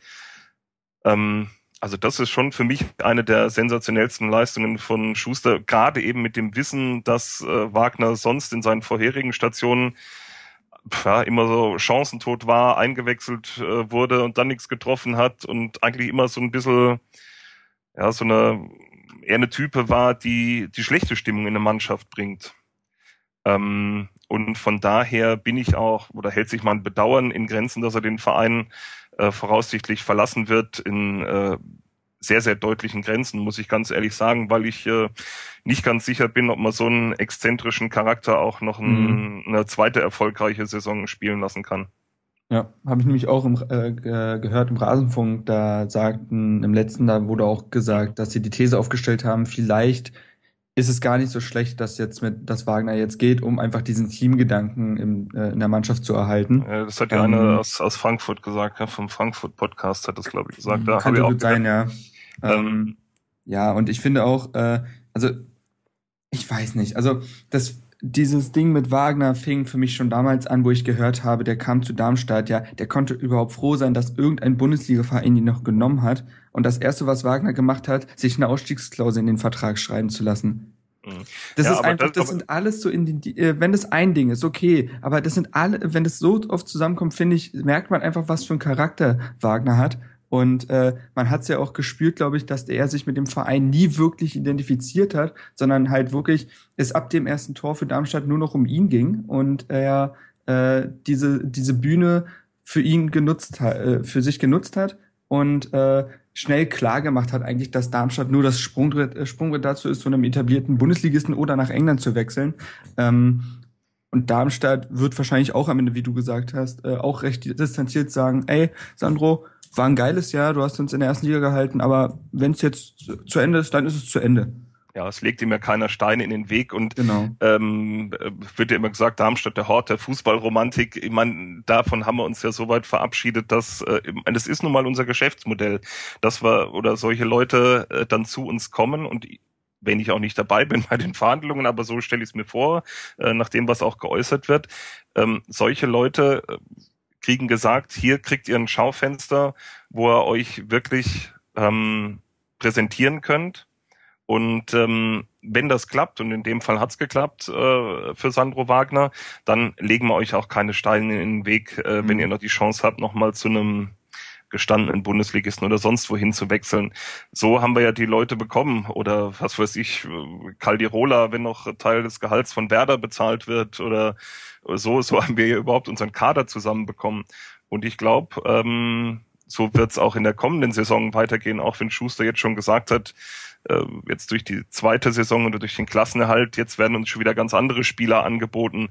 Aber ich denke schon, äh, dass wir auch, ähm, um auch mal einen weiteren Schusterspruch zu zitieren, auch in der zweiten äh, zweiten Saison wieder die kleinste Trompete im, äh, im Konzert sind. Und äh, von daher wird's auch wieder nur so gehen, ähm, Schaufenster bieten für Leute, die äh, vielleicht irgendwo zweite Wahl sind oder nicht mehr so zum Zug gekommen sind. Und ähm, je und da dient, denke ich, das erfolgreiche äh, Vorbild Wagner, der die Chance genutzt hat und dann jetzt irgendwo anders hinwechselt, ähm, sicher auch gut als Beispiel, wie es laufen kann bei uns in Darmstadt. Von daher äh, sage ich mal, so diese diese romantische Vorstellung, ja, die kommen, identifizieren sich mit dem Verein oder die äh, er braucht ja nicht das Wappen küssen und so weiter, da weiß man ja, was man von zu halten hat, aber also das war mir ah, doch äh, ein bisschen zu geschäftsmäßig alles, aber vielleicht ist es so. Ja, also da gibt's ja aber dass noch, es anders geht, zum Beispiel, ist ja äh, ähm, das Beispiel Niemeyer. Genau, ja, da wollte ich jetzt gerade drauf zu sprechen kommen. Ah, okay. Genau, also ich wollte noch sagen, ich meine, da gibt's noch zwei andere Hertaner, die äh, Fabian Holland ein bisschen früher, Ja. Peter Niemeyer dann mit Sandro Wagner zusammen, die äh, auch bei euch gelandet sind äh, und die ja auch eine, also ich weiß nicht, ob du mir da zustimmen wirst, aber die ja auch eine sehr große, äh, einen sehr großen Anteil an dem Erfolg haben, oder zumindest der Niemeyer. Ähm, Ja, Niemeyer noch mehr äh, als Holland. Holland war auch immer da, wenn er gebraucht wurde, aber Niemeyer war äh, eine komplette Stütze bei uns als Abräumer im Mittelfeld. ja. Erzähl, genau, das wollte ich nämlich mal fragen. Erzähl mal, wie, wie hat sich äh, Niemeyer eingegliedert und wie war er spielerisch wie auch äh, mental? Ähm, was, was hat ihn, was hat er für Qualitäten ins Team gebracht? Also äh, hast du gesehen, jetzt ähm, als er dann hat ein paar Spiele, er hatte eine Sperre gehabt oder war er verletzt, ich krieg's nicht mehr zusammen. Ähm, aber äh, in Köln hat er glaube ich auch gefehlt. Da hast du überhaupt keine Ordnung mehr im äh, im Mittelfeld äh, gehabt. Der eminent wichtig, dass ein, ich glaube, das ist ein Typ, wie er, wenn Schuster sich ein, äh, ein Spieler malen würde, dann sähe er so aus wie wie Niemeyer. Von dem hast du nichts, nichts Negatives gehört, ein, ein, ein Racker, Rackerer, ein, ein Arbeiter im Mittelfeld, äh, so wie es Schuster mag, ja. Ähm, und wenn er irgendwo eine Platzwunde hat, dann gleich weiter, also äh, und quasi ein zweiter Zulu. Ähm, und äh, eminent wichtig, äh, meines Erachtens. Ähm, und äh, der Mai ist Berliner, äh, wohnt noch da, der wird dahin zurück oder hat einen Anschlussvertrag irgendwo Genau. bei euch im, im Verein. Ähm, ist auch vollkommen in Ordnung, ist ja, ist ja gut, wenn es so ist, aber da hattest du immer das Gefühl, ähm, der, der gibt trotzdem 100.000 Prozent alles für den Verein, wo er jetzt gerade ist. Und da sieht man, es muss nicht mit, äh, mit liebesschwürend äh, Wappenküssen und ähnlichem sein. Aber da hatte ich komischerweise doch ein ganz anderes äh, Gefühl als, als bei Wagner. Ja, ganz Ja. anderer Charakter. Ja, also ja, ich meine, ja. man sieht es auch an seiner Aktion äh, nach dem Spiel noch, ähm, wo er in die Kurve kommt. Ähm, also einmal zu den Hertha-Fans und sich nochmal entschuldigt äh, oder nochmal einfach, äh, um Respekt zu zollen, da einfach nochmal hinkommt Mhm. und nochmal mit ihnen spricht und auch dann auch nochmal zu den Darmstädter Fans kommt und Mhm. mit ihnen spricht. Also wirklich ganz anders. Ich hatte auch echt ein Gefühl, er, er identifiziert sich viel mehr noch mit Darmstadt. Er hat da irgendwie Bock auf dieses Projekt, also Projekt nenne ich es jetzt mal gar nicht böse gemeint, aber einfach für ihn, für dieses, wir, wir schaffen jetzt diesen Klassenerhalt, das ist, glaube ich, auch so sein Ding einfach. Ähm, Und auch, ich habe äh, ich hab das, glaube ich, auch im Stadion schon wahrgenommen, der hat Wagner nach seiner Aktion da in der Kurve eine richtige Ansage noch auf dem Feld gemacht. Also ich denke, ich weiß nicht, es sah so, es hätten zwei Sachen sein können. Entweder er hat ihm gesagt, geiles Tor, Junge, oder er hat ihm gesagt, was soll der Scheiß, Junge? Ja, ähm, also ich glaube, der hat sich da von ihm auf jeden Fall auch noch was anhören müssen, was auch für seinen Charakter spricht. Ähm, also ja, Niemeyer, da bin ich, von dem bin ich auch ein ganz großer Fan. Ja, Ja. also es kann und und das und da siehst du ja, wie unterschiedlich äh, so Typen dann damit umgehen, weil er hat ja im Prinzip ähm, das gleiche Schicksal am Ende ähm, bei euch wie wie Wagner, oder, dass er nicht mehr ähm, Ja. mit der ersten Mannschaft trainiert hat, sondern in so einer separaten Trainingsgruppe oder was Mhm. weiß was weiß ich und das empfindet so ein Charakter wie wie Wagner als als Demütigung ähm, äh, ja, und, äh, ja, Niemeyer war sicher auch nicht davon begeistert, aber wie sie damit umgehen, ja, er hat das dann halt äh, nicht nötig, ähm, seine damals erlittene, in Anführungsstrichen, Verletzung äh, äh, so abzufeiern und äh, Wagner schon. Also da siehst du schon, dass da meines Erachtens eine übersteigerte, äh, jetzt sage ich küchenpsychologisch übersteigerte äh, Selbstwahrnehmung ist. Hm. Nee, also ich muss auch sagen, ich glaube, also bei Niemeyer hatte ich auch sofort das Gefühl, Niemeyer und Darmstadt, das wird passen. Mhm. Niemeyer bei uns war ja äh, der Aufstiegskapitän, ähm, charakterlich gesehen einwandfrei, wirklich ein ganz, ganz toller äh, Profi, Mhm. ähm, der das Herz echt am rechten Fleck hat. Auf dem Feld gibt er wirklich alles. Und bei uns war einfach das Problem, glaube ich, wir wollten fußballerisch gesehen den nächsten Schritt machen. Mhm. Und da hat Niemeyer leider nicht mehr reingepasst. Er war in unserer Zeit, wo wir aufgestiegen sind und im Abstiegskampf ist Niemeyer perfekt. Wirklich, Ja, da ist ja, er der perfekte Profi für. Denn Mhm. wenn du dich aber fußballerisch steigern willst, Ballbesitz, Fußball und so weiter, dann funktioniert das mit Niemeyer einfach nicht mehr, weil wir haben es gesehen in der letzten Saison bei ihm. Das hat einfach fußballerisch einfach echt nicht mehr ausgereicht. Und mein Gott, das ist ja bei manchen Profis so. Dafür haben sie, wie ich ja gerade erwähnt habe, andere Qualitäten. Und das hat für Darmstadt einfach perfekt gepasst. Und ich glaube, beide haben das eben als Chance gesehen, äh, beide Seiten, Darmstadt wie Niemeyer, einfach wirklich erfolgreich was zu starten. Und Niemeyer ist auch jemand, wenn der erstmal in einem Verein ist, ich würde jetzt nicht, äh, der fängt jetzt vielleicht nicht an zu heulen wie Kevin Großkreuz, wenn er vier Mhm. Monate bei Stuttgart ist, aber der identi identifiziert sich sofort mit so solchen Projekten und ähm, ja, das war einfach, glaube ich, das war echt ein super Wechsel. Da merkst du auch eine gute Selbst, also da merkst du genau das, was Wagner anscheinend ja nicht hat, eine, eine gute und gesunde Selbsteinschätzung, da auch dann selber zu sagen äh, oder einfach dann, ich denke mal, dass, dass er einfach auch selbst, selbst kapiert hat, warum dieser Wechsel dann von- vonstatten gehen musste und wa- weiß, wo seine Qualitäten liegen, die er dann auch äh, absolut immer abrufen kann äh, und dann auch selber wusste, dass es vielleicht, wie Marc sagt, dann einfach für Hertha und deren Ansprüche oder mm, ja äh, Vorhaben einfach nicht mehr nicht mehr genügt. Ja, aber Ja. wobei, wenn Dada äh, nach dem Spiel dann sagt, uns haben, wir waren zu brav, Klar, uns haben ja. die Typen gefehlt, da, das würde dann, da hätte vielleicht ein Niemeyer, der dann irgendwann mal dazwischen haut, wenn er merkt, da schwimmen die Fälle in der zweiten Halbzeit weg, äh, hätte schon noch gepasst, oder? Klar, habt aber das- da, ansonsten habt ihr so Typen dann nicht, nicht mehr in der, in Ja, der Gruppe. also ich, ich würde sagen, doch, wir haben noch so Typen in der, in der Truppe, nur wir haben es in der letzten Zeit einfach überhaupt nicht gezeigt. Also ein, äh, ein Shellbrett äh, kann sowas, ja, der kann dazwischen hauen, wenn er will und äh, Ibisevic tut's einfach. Genau, ähm, also da gibt's schon genug, auch auch ein auch ein Okay. Brooks und ein Langkamp, die können die können das, wenn sie wollen. Das ist jetzt vielleicht nicht ihre nicht ihre ähm, ja nicht ihr Kerngebiet. ihr, ihr Kerngebiet, genau, gutes Wort, aber ähm, es, ist- es ist schon möglich, nur wir haben es in der letzten Zeit einfach vermissen lassen. Ja. Ja. Also ich finde tatsächlich, wenn das war ja der Punkt, äh, Christian, bei uns nach der, also auf der Pressekonferenz ähm, ist Dardai nicht unbedingt explodiert, aber er hat klare Worte gefunden und das war halt so schön, weil das wir, ich habe mich zurückversetzt gefühlt in die Sommerpause. Da hat er nicht die üblichen Parolen äh, geschwungen, sondern er hat explizit Spieler angesprochen, wo sie sich wie verbessern müssen, was man auch vielleicht einkaufen muss. Er hat eine ganz, ganz klare Sprache gefunden, was ich unglaublich erfrischend fand.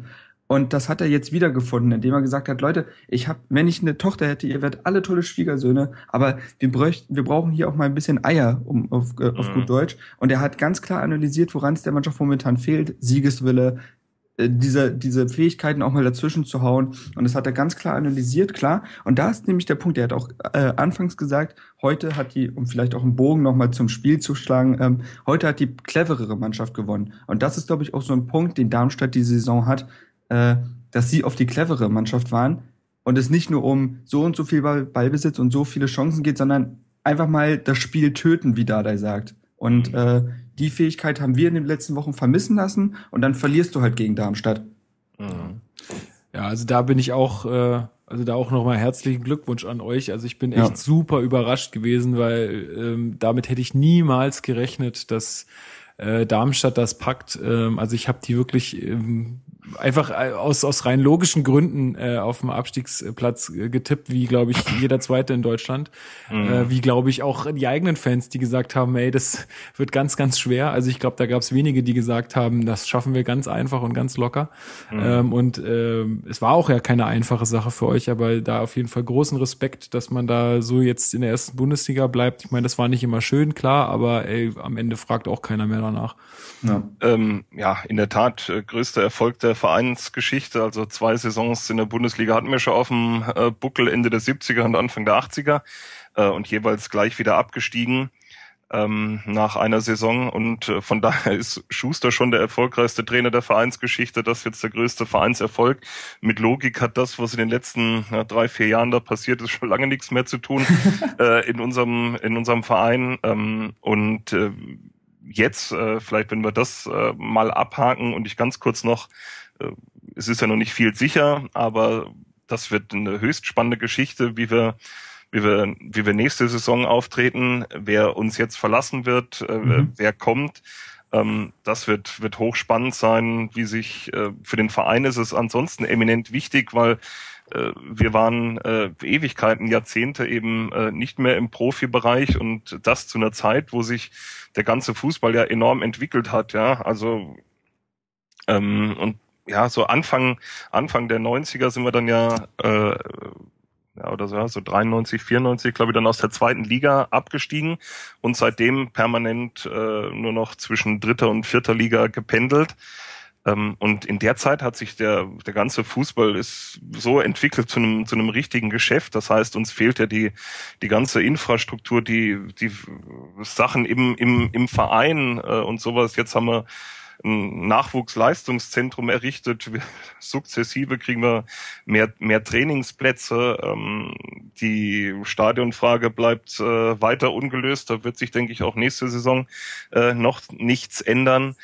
Ähm, aber, Aber vielleicht kann man daraus ja auch gerade so ein bisschen so eine Marke machen, wenn ich jetzt ich meine, das war es ja dieses Jahr schon, wie du auch gesagt hast, ein, Spielstil, der sich, der einfach dann auf Darmstadt zugetroffen hat, dass Ja. man einfach, ja, dass man sich einfach ähm, ja, von dem her einfach abhebt von den anderen Mannschaften und ich meine, ihr habt bewiesen, dass es geht. Ja. Ähm, und natürlich müsst ihr euch auch weiterentwickeln, gar keine Frage, aber das, äh, da gibt's ja genug Leute, die daran arbeiten. Aber ähm, erstmal muss man das halt so nehmen, wie es wie es kommt und das das Beste aus seinen Möglichkeiten machen. Und ich denke, das Ja. habt ihr in der Saison eindrucksvoll gezeigt. Genau, und äh, denk, äh, Schuster wird auch im, äh, im, in der nächsten Saison bei seinen Leisten äh, bleiben, sprich äh, den Fußball nicht neu erfinden. Ich denke, er wird sukzessive äh, versuchen, das auf ein anderes Level zu heben, aber ähm, mit Mitspielerei wären wir auch dieses Jahr ähm, sang- und klanglos abgestiegen. Und von daher ähm, ja, hoffe ich, dass wir das nächste Heimspiel gegen die Hertha dann ein bisschen erfolgreicher gestalten können als äh, als das als 4-0, das als als das 4-0. Das war ja äh, wirklich eine Lehrstunde. Ähm, und ähm, ja, dann schauen wir. Freut mich auf jeden Fall, dass wir nächste Saison wieder die Klingen kreuzen. Genau. Ja. Ja, also wer da, äh, du hast ja jetzt schon angeschnitten, wer da einfach noch ein bisschen mehr erfahren will, Rasenfunk Royal, ich weiß gar nicht, wann der dann erscheinen wird, irgendwann in den nächsten Wochen. Ähm, da ist der Max gut am Aufnehmen momentan. Ja. Und äh, wie gesagt, du bist da, auch wenn da. wir dann nochmal vertieft auf Darmstadt schauen, ja, es ist so eine Runde mit äh, allen Vereinen so im Dunstkreis. Ich glaube, ähm, es kommt noch eine Vertreterin von Werder Bremen und ein äh, Vertreter der TSG Hoffenheim. Und dann schauen wir mal, äh, was es, was es bis dahin schon Neues gibt und vertiefen das zu Darmstadt. Aber jetzt erstmal äh, herzlichen Dank, dass ich hier bei euch sein durfte. Ja, sehr gerne. Das war Und, wirklich sehr ähm, spannend. Ähm, ja, der Hertha, ich weiß nicht, wie, wie ihr es dann seht, da werdet ihr jetzt dann im zweiten Teil sicher drauf kommen, auch so eine Bilanz äh, zu ziehen und äh, wie eure Saison gelaufen ist äh, von der Außensicht. Ähm, natürlich trotz äh, trotz dem, dass so gegen Ende ein bisschen die Luft rausgegangen ist, denke ich, äh, gibt das wirklich Anlass äh, zur Hoffnung. Es war eine, eine klasse Runde für die Hertha, wie man sie eigentlich auch nicht kennt oder auch vielleicht nicht erwartet hat. Ich zumindest als Außenstehender nicht. Und ähm, na, toll, dass Dada da was entwickelt hat und das wird sicher weitergehen. Genau. Ja, vielen Dank. Also ja, Schritt für Schritt, für Schritt für Schritt auch bei uns. Ich meine, wir kommen ja auch noch mal von einem bisschen anderen Level als ihr. Ja, ja, ja. Ähm, aber ja, ja, vielen Dank auch an dich, dass du dir die Zeit genommen hast, ähm, jetzt in den Pfingstferien. Ähm, ja, ich, wie gesagt, kann mich nur bedanken. Das ist echt sehr spannend, mal mit jemandem dann auch äh, darüber zu reden, der dann nochmal eine andere Sicht einnimmt, weil wir sind uns hier dann teilweise auch schon ein bisschen zu einig oder ähm, haben halt einfach die Sicht äh, von der anderen Seite nicht so richtig. Ähm, sehr interessant. Äh, vielleicht können wir das ja nächste Saison nochmal wiederholen, ähm, wenn, wenn sich das irgendwie ergibt. Äh, würde mich auf jeden Fall freuen. Alles klar, ich stehe zur Verfügung. Sehr gut, sehr gut. Okay. Gut, ja, dann verabschieden wir jetzt den Christian einfach mal hier so und wir machen dann ähm, gleich im nächsten Rutsch weiter. Ähm, ja, dann habt noch einen schönen Tag. Es ist jetzt äh, Mittagszeit, ja, 12.05 Uhr. Ähm, ja, genießt den Tag noch und ähm, dann eine gute Woche und viel Spaß im Rasenfunk und äh, viel Erfolg auch nächste Saison. Alles klar. Bis nächste Saison, ihr beiden. Ja? Servus, Ja. macht's gut. Ciao. Tschüss, mach's gut. So, So, jetzt sind wir alleine. sehr schön. Ja, das war doch echt äh, sehr gut, ey. Schön, dass Ja. du das klar gemacht hast, Marc. Ja, sehr gerne. Sehr gerne. Gut, ja, dann haben wir ja das Darmstadt-Spiel jetzt erschöpfend besprochen, beziehungsweise auch alles, was Darmstadt irgendwie und Hertha so ein bisschen ähm, zusammenhält. Mhm. Ähm, und kommen jetzt dann zur Partie gegen Mainz. Äh, was auch noch so ein bisschen mit äh, Darmstadt zu tun hat. Äh, Ibisevic hat sich seine fünfte gelbe Karte abgeholt. Ich war in dieser Zeit Bier holen. Äh, Ich habe es dann nur, ich habe es dann nur über Ticker mitgekriegt. Was hat er eigentlich gemacht? Er hat irgendwas Dummes getan. Irgendwas Äh. Dummes hat er getan. Ist das bei Fouls von Ibisevic nicht oft so, dass das nicht viel mit Intelligenz zu tun hat? Aber Ja, sie, also es war auf jeden Fall unnötig. Ich weiß jetzt nicht mehr genau, was er gemacht hat, aber es war anscheinend eine unnötige gelbe Karte, vor allen Dingen, wenn man weiß, dass man kurz vorm letzten Saisonspiel steht und naja, gut. Also auf jeden Fall Ibisevic, Ibisevic in Mainz äh, gelb gesperrt, das heißt, die Saison war ihn, für ihn nach Darmstadt zu Ende. Ähm, Plattenhardt kehrte wieder zurück. Und ja, Marc, deine Aufgabe mal wieder. Erzähl doch mal so ein bisschen, was äh, in der Startelf äh, Neues ja, zu sehen war. gucken wir uns mal die elf Mannequins an. Also, wie gewohnt, Jahrstein im Tor. Pekarik diesmal rechts hinten. Das vorher war ja noch Weiser gegen Darmstadt. Dann Langkamp auch wieder in der Startelf neben Brooks. Plattenhardt zurückgekehrt, wie du es schon erwähnt hast. Lustenberger stark auf der Doppelsechs. Weiser rechts. Links Stocker, auch Startelf, äh, Debüt seit langem. Nee, gegen Bayern hat er das letzte Mal gespielt, das ist gar nicht so lange her. Aber eines seiner wenigen in der Ja. Rückrunde. Äh, und in der Mitte da Rieder, vorne im Mittelsturm Kalu. Ja. Kommen wir auch gleich zum Spiel, würde ich sagen.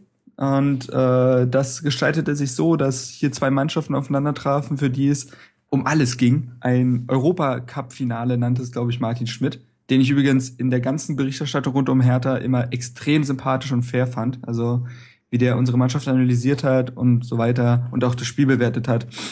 Einfach ein geiler Typ.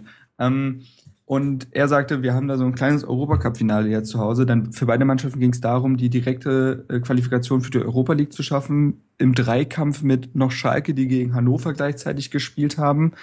Also hatte man auch fleißig den Ticker an bei allen Mannschaften, um die es um den Abstieg ging. Ich habe so gemacht, ich habe äh, auf dem auf dem Fernseher ähm, Hertha geschaut und dann habe Mhm. ich mein Tablet genommen und habe dann die Konferenz angemacht. Ja, ne? Und hab wer, wer hat, volle- der kann. Ja, genau, naja, ja, so ist es. Aber nee, war ganz, also war für mich auch ganz spannend. Ich saß auch ganz alleine zu Hause, meine Freundin ähm, hat sich das nicht angetan. Ich Du stand, wolltest ich, deinen ich, verrückten Geisteszustand nicht erleben. ja, ohne Witz, also das war, kannst du auch echt keinem antun. Ich habe auf der Couch gestanden teilweise. Ähm, das war schon echt spannend. Also es war auch mal schön, jetzt, äh, was ich auch vorhin schon gesagt habe, äh, mal ein Saisonfinale zu erleben, wo es jetzt wirklich nicht um die Existenz oder um den Abstieg Nee. geht, sondern mal einfach um, äh, wir spielen jetzt direkt Europa oder wir müssen in die Qualifikation. Natürlich hätte sich jeder die direkte Qualifikation gewünscht, aber ich habe es auch schon davor gesagt, egal was passiert, im Endeffekt ist es trotzdem Wahnsinn, ja. Das nennt sich auch positiver Druck, wenn man nur um sowas noch spielt. Ähm, besonders für Hertha. Also, Partie lief wie folgt. Die ersten 15 Minuten, ähnlich wie gegen Leverkusen, haben wir nicht unbedingt verpennt, aber waren deutlich, hatten, sind, sind deutlich ins Schwimmen geraten, denn Mainz mit, ich glaube, zwei wirklich großen Chancen, äh, einmal durch Cordoba und einmal durch, weiß ich nicht, auf jeden Fall auch Jahrstein zweimal äh, zur Stelle. Also da mussten wir kurz mal durchatmen und uns schütteln. Und dann ging es aber auch los. Dann entwickelte sich diese Partie nach den ersten 15 Minuten zu einer richtig guten Bundesliga-Partie generell und zu einem wirklich tollen Spiel der Hertha.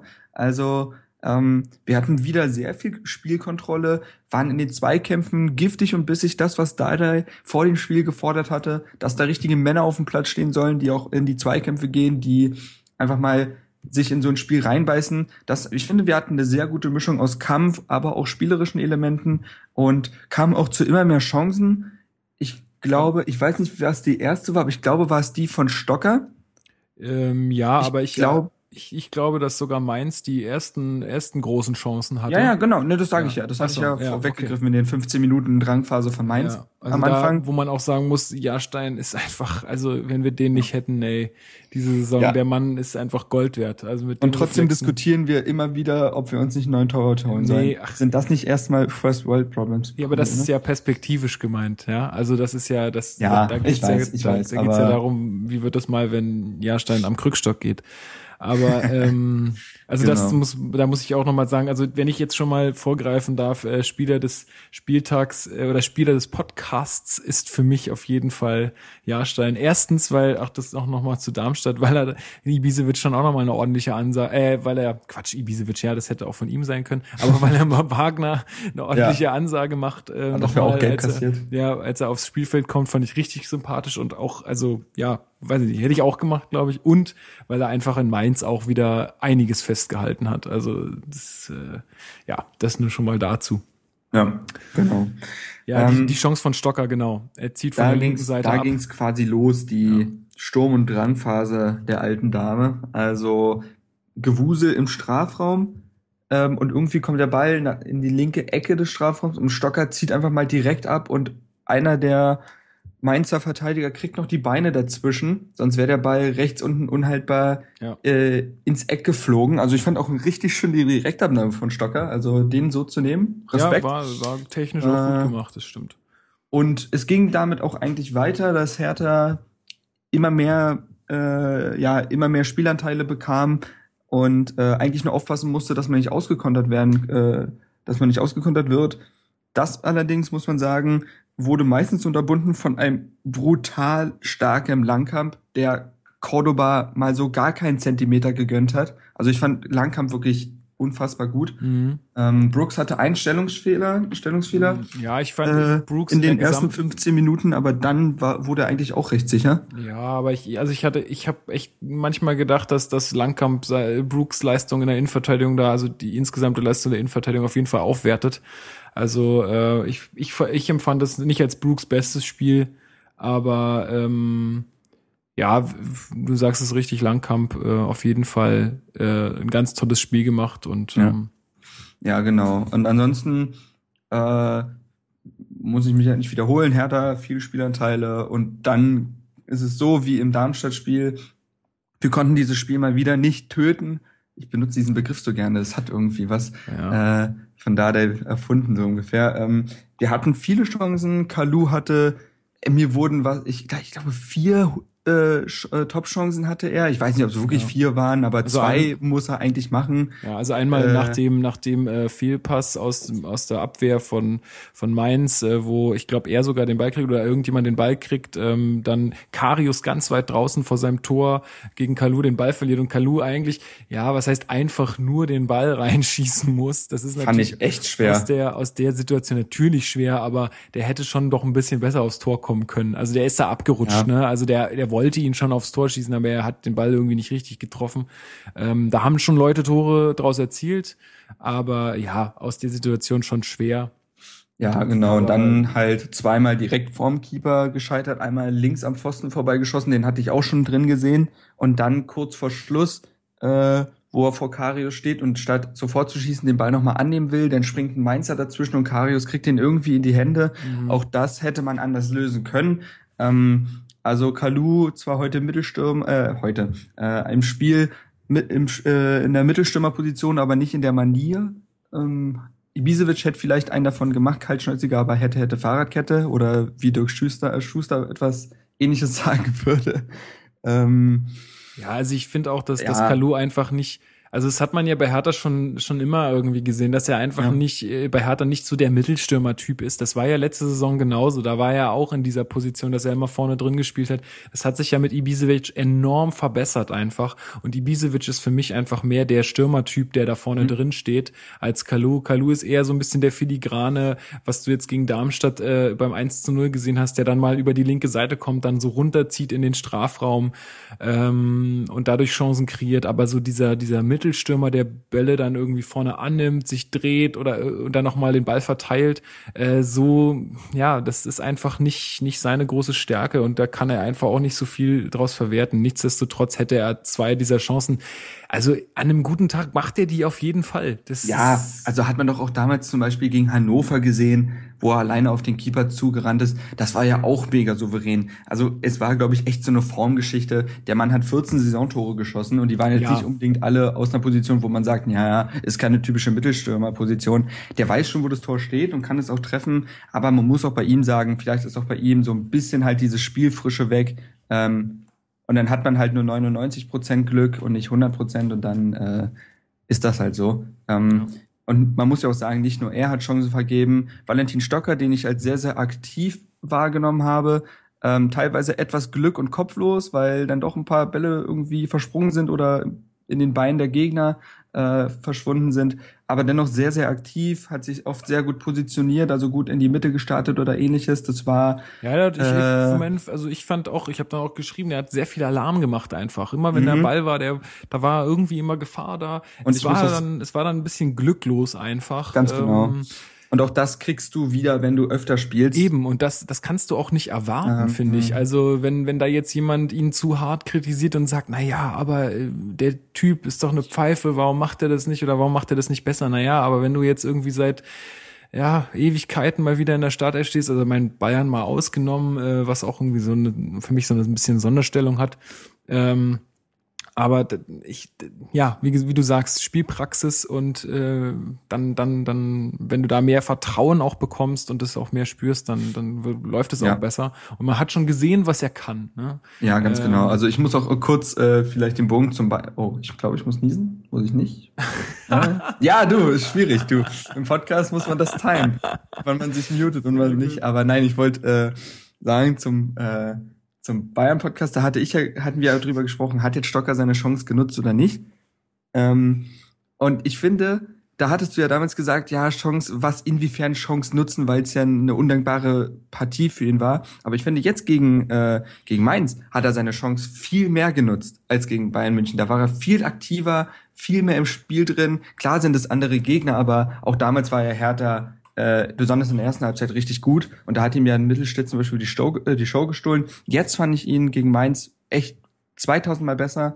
Und ich finde auch, er hat sich, um den Vergleich vielleicht zu schaffen, er hat sich weitaus besser gemacht als Haraguchi in den letzten Wochen. Ja. Und Haraguchi ist ein Startelf-Kandidat und Stocker nicht, einfach nur um den Vergleich zu schaffen. Ähm, Gut, klar muss man das jetzt natürlich, also klar kannst du das jetzt nicht unbedingt miteinander vergleichen, weil das war jetzt halt ein Spiel wieder von, von Ja, Stocker und du musst sowas natürlich immer über einen gewissen Zeitraum betrachten, aber dennoch muss ich dir jetzt für dieses eine Spiel auch recht geben. Ich habe echt. ich meine nur das. Ich meine jetzt nicht, Ja, ich hab, genau. möchte Mhm. keine generelle Geschichte draus machen. Äh, ja, genau. Und ähm, ja, und auch Sto was ich eigentlich sagen wollte, ist, nicht nur Kalu hatte ja Chancen, sondern auch Stocker äh, hat einmal diese Chance äh, am Anfang gehabt mit dem Schuss ins rechte Eck und danach hatte er noch zweimal Chancen, wo er auch direkt vorm Torwart steht und den Ball irgendwie um ihn rumspitzeln will und dann ein, zwei Ballkontakte zu viel hat und das Ding halt vertändelt. Ähm, ja, das, das ist halt dann einfach insgesamt mal wieder dieses Ding gewesen, dass wir momentan einfach irgendwie nicht das Glück vorm Tor haben oder nicht die Effizienz wie in der Hinrunde, weil da waren wir, glaube ich, das effizienteste Team Mhm, von ja. allen. Und da wurde ja auch schon damals gesagt, du, wenn uns diese Effizienz von abhanden geht, wenn Kalu und Ibisevic nicht mehr so treffen wie in der. Hinrunde, wird's, wird's eng für Hertha. Und das sehen wir momentan einfach. Äh, Ja, wir haben ja auch wenig Spiele einfach so ganz deutlich gewonnen, ja, wo Ja, also genau. mit mit einem mit einem klaren Torunterschied, sondern das waren ja immer Spiele, die irgendwie dann doch sehr knapp gewonnen wurden und jetzt sind es halt auch viele Spiele, die knapp verloren werden oder wo dann noch der Ausgleich fällt oder so. Genau. Ähm, also man muss man auch sagen, halt, ne? außerhalb von äh, Ibisevic und Kalu haben wir eigentlich nur Darida, der wirklich Torgefahr ausstrahlt, mal Weiser. Aber weißt du, was ich meine? Es, es fehlt ja auch an, äh, an einer torgefährlichen Mannschaft außerhalb der beiden wirklichen Offensivspieler. Das braucht man vielleicht für nächstes Jahr auch. Können wir uns vielleicht auch auf unseren kleinen Zettel schreiben für den Podcast, wenn es um die Sommerpause geht, Mhm. dass wir uns auch mehr Torgefahr im Mittelfeld zum Beispiel dazu holen. Ja. Ähm, denn das fehlt vielleicht momentan. Und äh, genau, Hertha eigentlich hatte diese Punkte, diese drei Punkte hätten wir uns wirklich verdient gehabt Ja. gegen Mainz. Wäre definitiv Äh, verdient gewesen. Ich finde auch, also Mainz, muss ich sagen, habe ich immer, und ich möchte auch wieder kein generelles Ding draus machen, wir reden immer nur über das Spiel an sich, aber ich habe Mainz immer als sehr sympathische, faire Mannschaft wahrgenommen, aber was so in der letzten halben Stunde so ablief im Spiel, muss ich sagen, fand ich die Mainzer schon wirklich sehr, sagen wir mal, eklig. Ja, sie haben Ja. auch gemerkt, Mhm. dass sie das, das irgendwie nicht so, also man muss ganz klar sagen, dass äh, Hertha die überlegenere Mannschaft war für mein, für mein Empfinden. Und äh, sie, ich glaube, das hat auch Mainz gemerkt, dass da irgendwie nicht viel geht. Äh, sie wussten, ihnen reichten Unentschieden. Ähm, das habe ich mir hier auch notiert. Sie haben sich dann auch sehr oft irgendwie im, im äh, im letzten Drittel hinfallen lassen oder Ja. haben, haben sich leicht faulen lassen, haben es faul ja gezogen um, um genau, um auch Standards äh, zu bekommen und darüber auch gefährlich zu werden. Ähm, und ja, genau, du hast, äh, wie du sagst, die Uhr lief für sie, ähm, wo ich mir auch teilweise bei Hertha dachte, Leute, macht, gebt mal Gas. Es ist hier, Mainz, denen reicht es unentschieden. Die haben damit kein Problem, wenn ihr jetzt hier ähm, Ja, muss Nummer macht. sagen- aber wir müssen mal ein bisschen auf die Tube drücken. Finde ich aber, haben wir durchaus getan, aber Mainz war in der halben, letzten halben Stunde echt damit beschäftigt, das Spiel zu zerstören. Also extrem viele Fouls gezogen, aber gleichzeitig auch versucht, Freistöße die ganze Zeit für sich rauszuholen. Ich will nicht wissen, wie viel Freistöße sie in den letzten 20 Minuten bekommen haben. Also kann sich fast schon im zweistelligen Bereich äh, drehen. Ähm, hatten dann ja noch einmal die Chance durch Cordoba, der am Tor vorbeiköpft. Aber auch Cordoba zum Beispiel ist ja ein wirklicher Sturmtank, ne? Der hat ja ordentlich Futter. Und wenn der dann wie, weiß ich nicht, wie ein Pablo de Blasis, der 1,60 groß ist, gegen Brooks fällt in einem normalen Zweikampf, da muss man sich auch fragen, Leute, ihr wolltet das Spiel auch wirklich nicht gewinnen, ne? Also das hat man schon gesehen.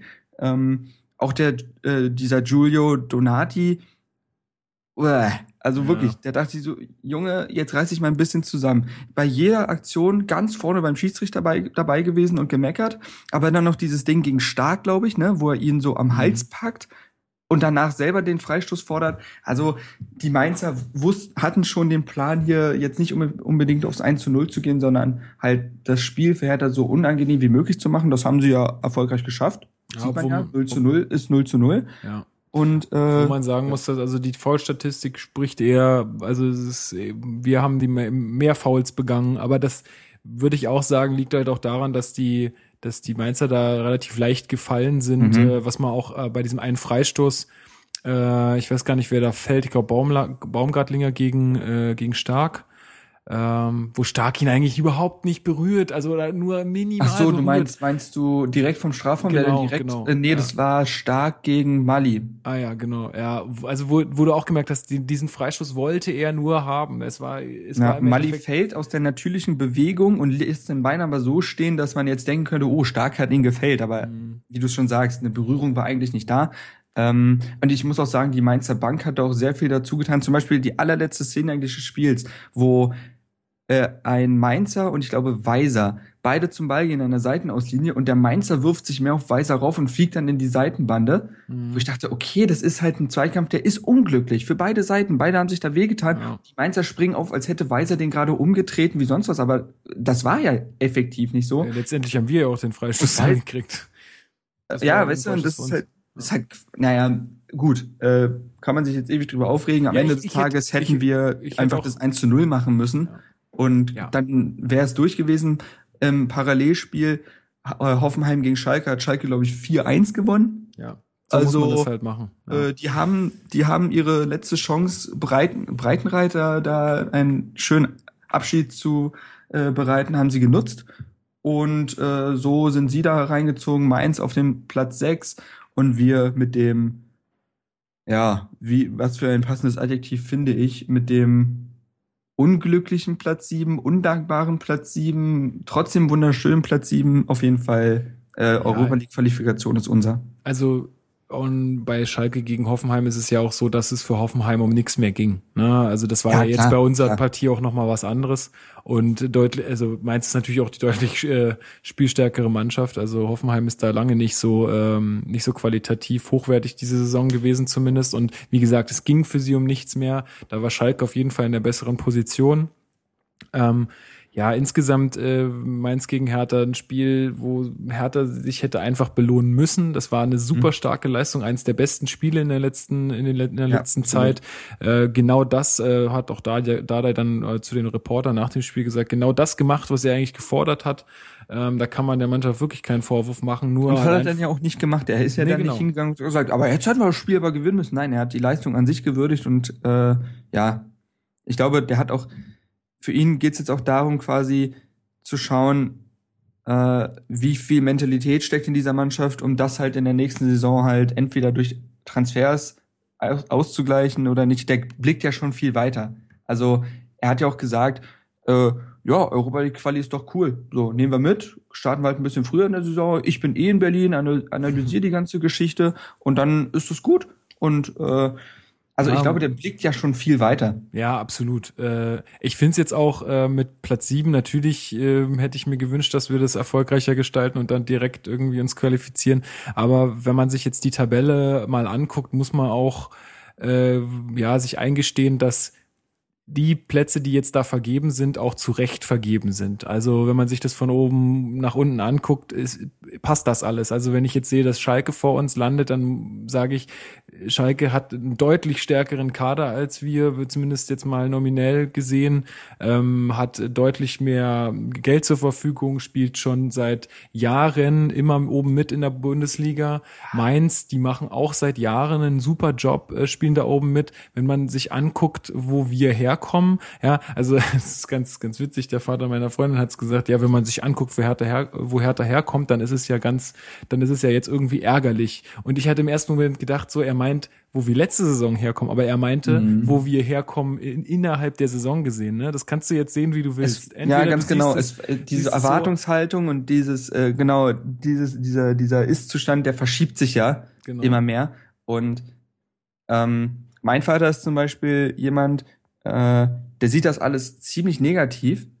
Insofern, dass er sagt, er ist wirklich enttäuscht und er findet, dass wir die Champions League verspielt haben äh, und dass Preetz und Dardai äh, der Mannschaft zu viele Alibis gegeben hätten, so von wegen, ja, äh, DFB-Pokalfinale hätte ich schon lieber als Champions League, das haben sie ja gesagt, aber äh, ich sehe das halt auch überhaupt nicht so. Ähm, ich muss sagen, dass wir in der Hinrunde einfach äh, einfach viel, über komplett über unserem Niveau gespielt haben, uns in einen Rausch gespielt haben und wir hatten halt das Pech, äh, das sieht halt dann dämlich aus. Wir hatten unseren Saisonhänger halt am Ende. Hätten wir, weiß ich nicht, Ja, Spieltag auch die 10 bis deutlichen- 17 einen Hänger gehabt und hätten uns am Ende auf Platz 7 geschmissen, da hätten alle gejubelt, aber wir hatten unseren Hänger, der Akku der Mannschaft war leer am Ende der Saison. Ja, so. und und da kannst du eigentlich, ich finde, du kannst dieser Mannschaft nicht viel vorwerfen. Nee. Wir haben, also ich finde es halt schwierig zu sagen, ja, aber in der Hinrunde standen wir da und da. Aber das war ja, wenn man die Mannschaft nimmt, die wir jetzt haben, dann ist es nicht, dann ist es eine Mannschaft, die letztes Jahr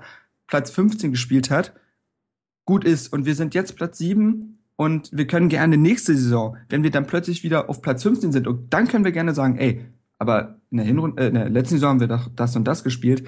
Ähm, jetzt haben wir vielleicht ein viel besseres Selbstbewusstsein, aber ich finde, wir dürfen keine Erwartung eigentlich an diese Saison haben. Und äh, alles, was uns jetzt geschenkt wurde mit Europa-Qualifikation, ist so ein Bonus für die Mannschaft.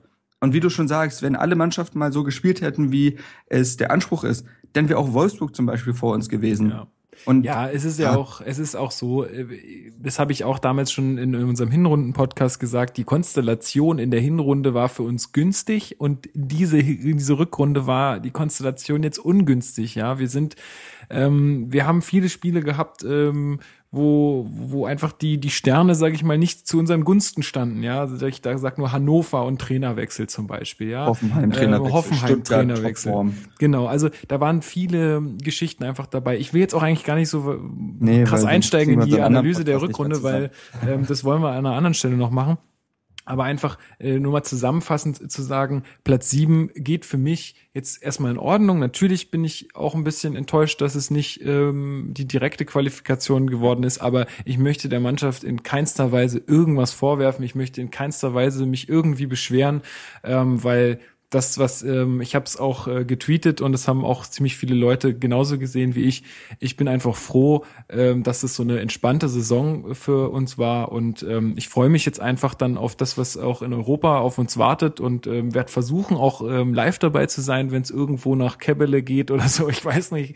Ähm, Meinst du jetzt Qualifikation oder Ja, ja, um Qualifikation. Nee, nee, Ja, Qualifikation. schön gegen Maribor? Ja, keine Komm, Ahnung, irgendwo hinfliegen, wo ich noch nie, wo ich sonst nie hätte hinfliegen wollen. Ich weiß es nicht, mal gucken. Kommt ein bisschen auf den Ort an, aber ähm, ja, also ich freue mich einfach drauf und bin ähm, bin jetzt äh, bin jetzt gespannt, was das alles bringt. Ein Reporter hat auch den äh, Sebastian Langkamp noch gefragt, na ja, was über äh, oder ich glaube, ja, Schießer war sogar, der gefragt hat, ob ähm, ja, ob das jetzt schlimm ist, dass man drei Wochen früher anfangen muss und dann sagt Langkamp ganz trocken, du, es gibt schlimmere Dinge im Leben. Ja, ist so. Und genau so muss man das eigentlich sehen. Die Jungs verdienen ein Schweinegeld, die verdienen auch nochmal durch die Europa League Quali nochmal ein bisschen mehr. Und wie es auch ein Kumpel von mir, René, der auch hier schon mal im Podcast zu Gast war, gesagt hat, äh, dann müssen die Jungs jetzt halt mal drei Wochen länger arbeiten für ihr Geld. Da hat er kein Mitleid. Ja, Also, zumal ähm, da ja eine schöne Belohnung winkt, ne? Also Genau, da wird, wird ja auch jeder motiviert sein. Es wird nichts Lästiges, glaube ich, sein. Nee, ich glaub auch. ähm, Das ist eine Chance für die Jungs und auch eine Chance Ja. einfach, dass sie sich weiterentwickeln und wir müssen es äh, positiv sehen, wie es Dada auch sagt. Es ist einfach alles ein, ein Prozess und alles eine Entwicklung, die die Mannschaft jetzt durchmacht und ähm, ja, und wenn man es scheiße findet, dann muss man halt zusehen, dass man es im nächsten Jahr direkt schafft und äh, sich da nicht irgendwo in die Qualifikation äh, begibt. Aber ich denke, das kann nur gut sein. Ähm, andererseits kann man auch sagen, klar, es ist also, man, es gibt viele Für- und Wider-Argumente. Die werden wir vielleicht auch nochmal sammeln und dann nochmal in einem anderen Podcast nochmal vortragen. Aber äh, einer zum Beispiel ist auch nochmal, wir werden nicht kalt in die Bundesliga starten. Ne? Ja, das habe ich mir auch schon überlegt. Also andere Mannschaften werden da halt gerade mal eine Po- Pokalpartie gespielt haben und ähm, dann muss die Bundesliga losgehen. Wir werden halt schon äh, ja gut auf Betriebstemperatur sein. ja. Außer wir kriegen von Cavalier 8-0 aufs Gesicht. Klar, das Und, muss man halt natürlich fahren mit dem Selbstbewusstsein, was ungefähr im dritten Untergeschoss ist, nach irgendwo, dann wird schwer. Aber ansonsten hast du natürlich recht. Ja. Ähm, ja. Also der Punkt, der mich immer wieder auf den Boden zurückkommen lässt äh, in dieser Saison. Ich war auch schon oft so weit, dass ich gesagt habe, ey Freunde, ich will jetzt diese verdammte Champions League haben und gut ist und hab, war auch nach Spielen oft enttäuscht. Aber das, was mich immer wieder auf den Boden zurückkommen lässt, guck dir bitte dieses Jahr an, was im Abschiedskampf los war. Ja. Für Traditionsvereine. Da wurden Existenzen zerstört.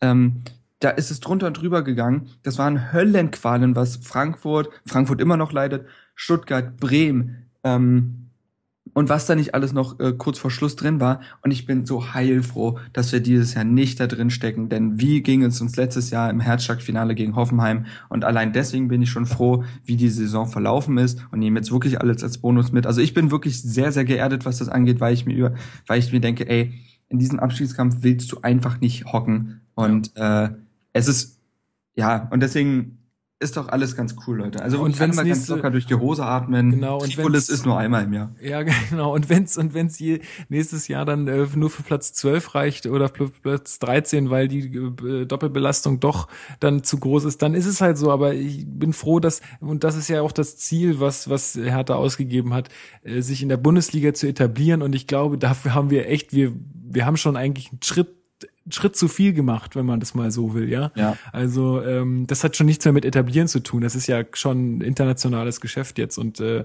das heißt, wir haben unsere Ziele auf jeden Fall übertroffen und ähm, ja müssen halt einfach mal ein bisschen auf dem Boden bleiben. Äh, Und der der Jan, der hier vor ähm, zwei Folgen im Podcast war oder in der letzten Folge, nee vor zwei Folgen im Podcast war, es gewesen sein, ja. äh, genau.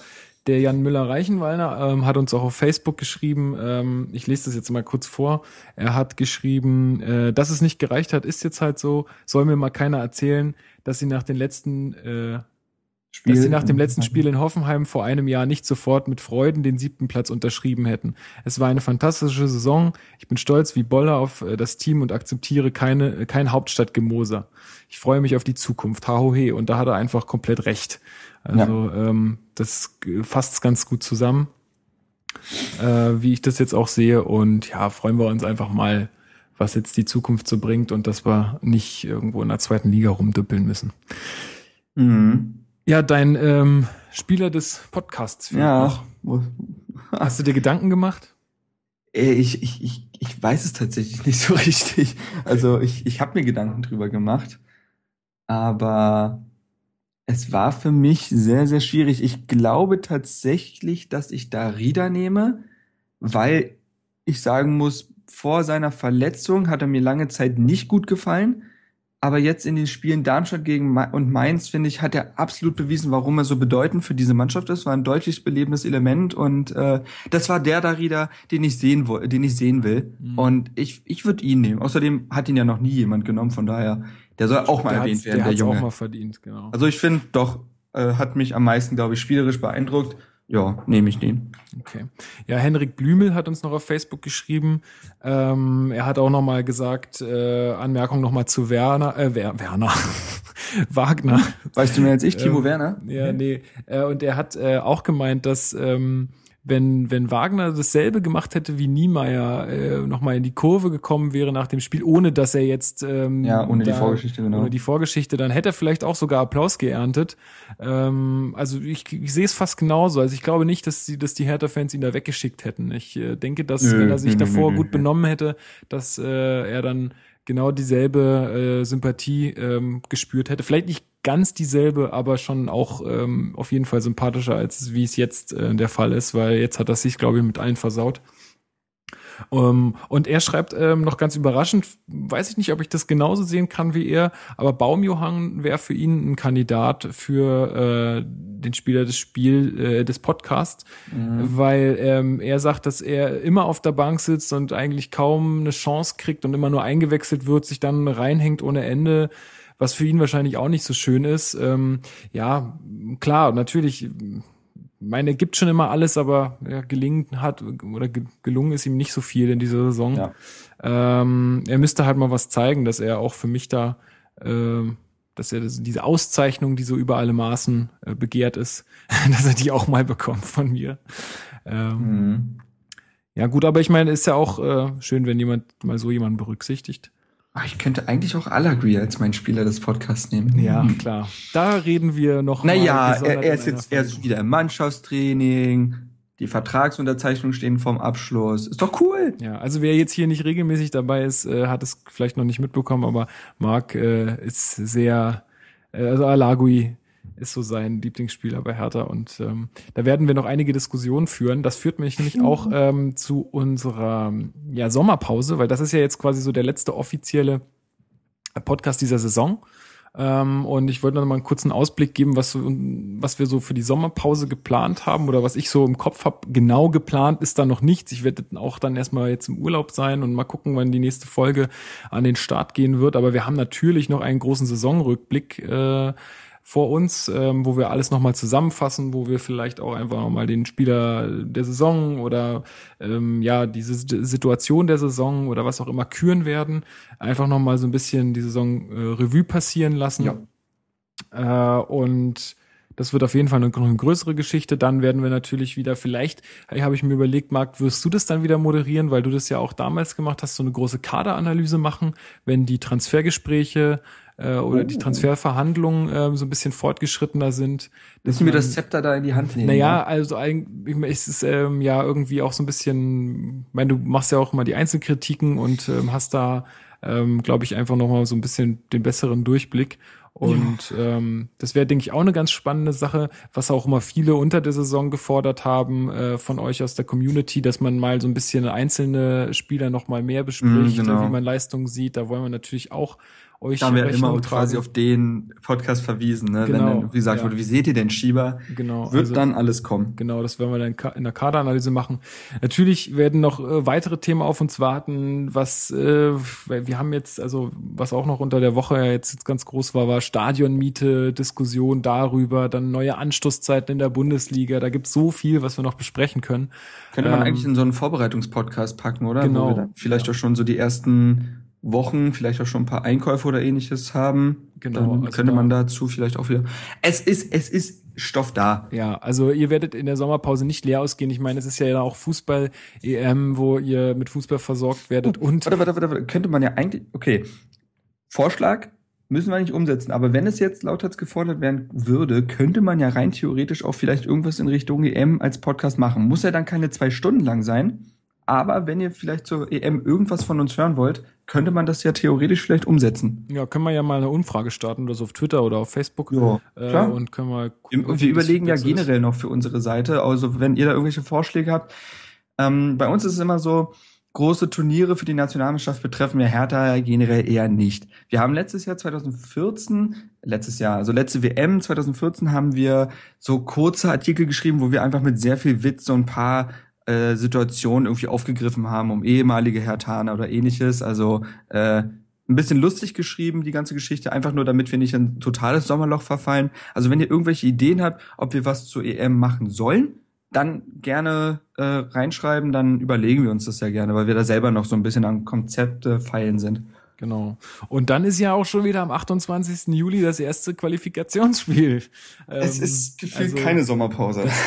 Es geht Schlag auf Schlag. Also wir werden da äh, ja, äh, kaum, kaum Zeit haben, uns irgendwie auszuruhen, aber das ist ja auch schön, wir machen das ja auch sau gerne und ähm, ja, wie gesagt, also wenn ihr da Feedback habt oder Wünsche oder was auch immer, dann immer gerne an uns schreiben, äh, muss auch nicht in die Kommentare sein, könnt ihr auch äh, mail at herterbase.de, wenn ihr Mail bevorzugt oder Privatnachricht bei uns an Facebook. Genau. Also äh, ihr findet an Twitter, alles. Ihr findet Wege, ähm, wie ihr das machen könnt.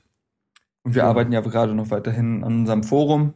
Genau. Äh, da gibt's ja noch ein paar Anfangs Anlaufschwierigkeiten, was völlig normal ist. Besonders ein Forum ist äh, für, für uns ziemlich schwierig, was die Entwicklung angeht, aber wir stecken da viel rein und hoffen, dass das bald wirklich äh, für euch relativ benutzerfreundlich ist und dann können wir da auch einen stetigen Austausch haben, weil da werden wir auch eine Sektion haben, wo es nur um uns geht und ihr uns ständig irgendwelche Kritiken, Vorschläge oder sonst was machen könnt und dann hauen wir da alles rein. Also Austausch ist für uns wirklich extrem wichtig.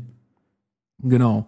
Ja, dann bleibt mir nur zu sagen, wir hören uns auf unbes in unbestimmter Zeit. Also ich hoffe, dass es bald ist, ähm, aber das haben wir jetzt noch nicht geplant und ähm, müssen wir mal sehen, wann wir das dann gut hinkriegen. Wir wollen das natürlich auch äh, alles entspannt machen, so dass das natürlich mhm. auch eine gute Sendung wird.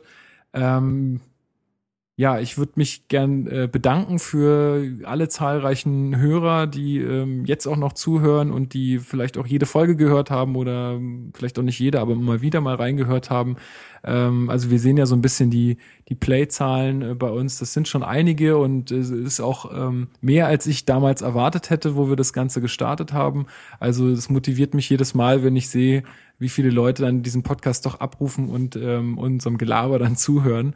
Äh, also das ist wirklich toll und ähm, ja, freut mich einfach und mich würde es auch freuen, wenn ihr das noch weiter sagt und ähm, weiterempfehlt und ja, euch äh, einfach auch äh, noch mehr als es äh, als ihr es jetzt schon macht, äh, beteiligt und ähm, ja, ich bin ganz äh, froh darüber und freue mich äh, auf die nächste Saison, dass wir weitermachen und ähm, ja, alles toll. Und Marc, du darfst jetzt auch noch was sagen. Ja, vielleicht erstmal auch einfach Danke an dich. Also ich überreiche dir quasi virtuelle Blumen hier. Ähm, Vielen Dank. Ja, gerne, gerne. Ähm, nee, einfach, ich habe ja damals diese Podcast-Geschichte gestartet, weil ich dieses Medium einfach mega cool finde, aber konnte es halt nicht regelmäßig umsetzen. Und äh, ich bin wirklich, ich bin extrem glücklich, dass wir äh, dich dafür äh, ranholen konnten oder beziehungsweise du uns ja damals von dir aus äh, angeschrieben hattest und dass wir das jetzt auf so eine regelmäßige, regelmäßige und auch professionelle Art hinbekommen. Und ich bin sehr, sehr glücklich, dass wir quasi auch diese Sparte, äh, also diese Podcast-Sparte mit so viel Qualität, wie wir uns das halt auch wünschen, ähm, ausfüllen können. Und äh, ich meine, zur Qual rein Qualitätskontrolle nicht, weil ich narzisstisch veranlagt bin, höre ich mir jeden Podcast nochmal an. Ähm, und ich muss sagen, so, so für ich wohne ja auch in Berlin und wenn du dann halt irgendwie mit der durch mit den ganzen BVGs, also mit den öffentlichen Verkehrsmitteln rumfährst und die ganze Zeit diesen Podcast auf dem Ohr hast, das ist das das hat einfach was. Also ich mag das total gerne und äh, das ist nicht zuletzt dein Verdienst, weil du die ganze Geschichte ja auch moderierst und unseren Haufen so ein bisschen zusammensetzt und äh, ja, auch an euch jeder Kommentar, besonders vielleicht auch nur Leute wie zum Beispiel Jan, die da extrem fleißig kommentieren und zuhören und sich beteiligen. Ähm, einfach ein großes Dankeschön. Mir hat dieses Podcast ja extrem viel Spaß gemacht. Ich bin eh so ein Typ, der manche Leute vielleicht schon nervt mit zu viel Fußballgelaber und das kann ich hier wunderbar ausleben. Das ist mein tolles Ventil, tolles Ventil.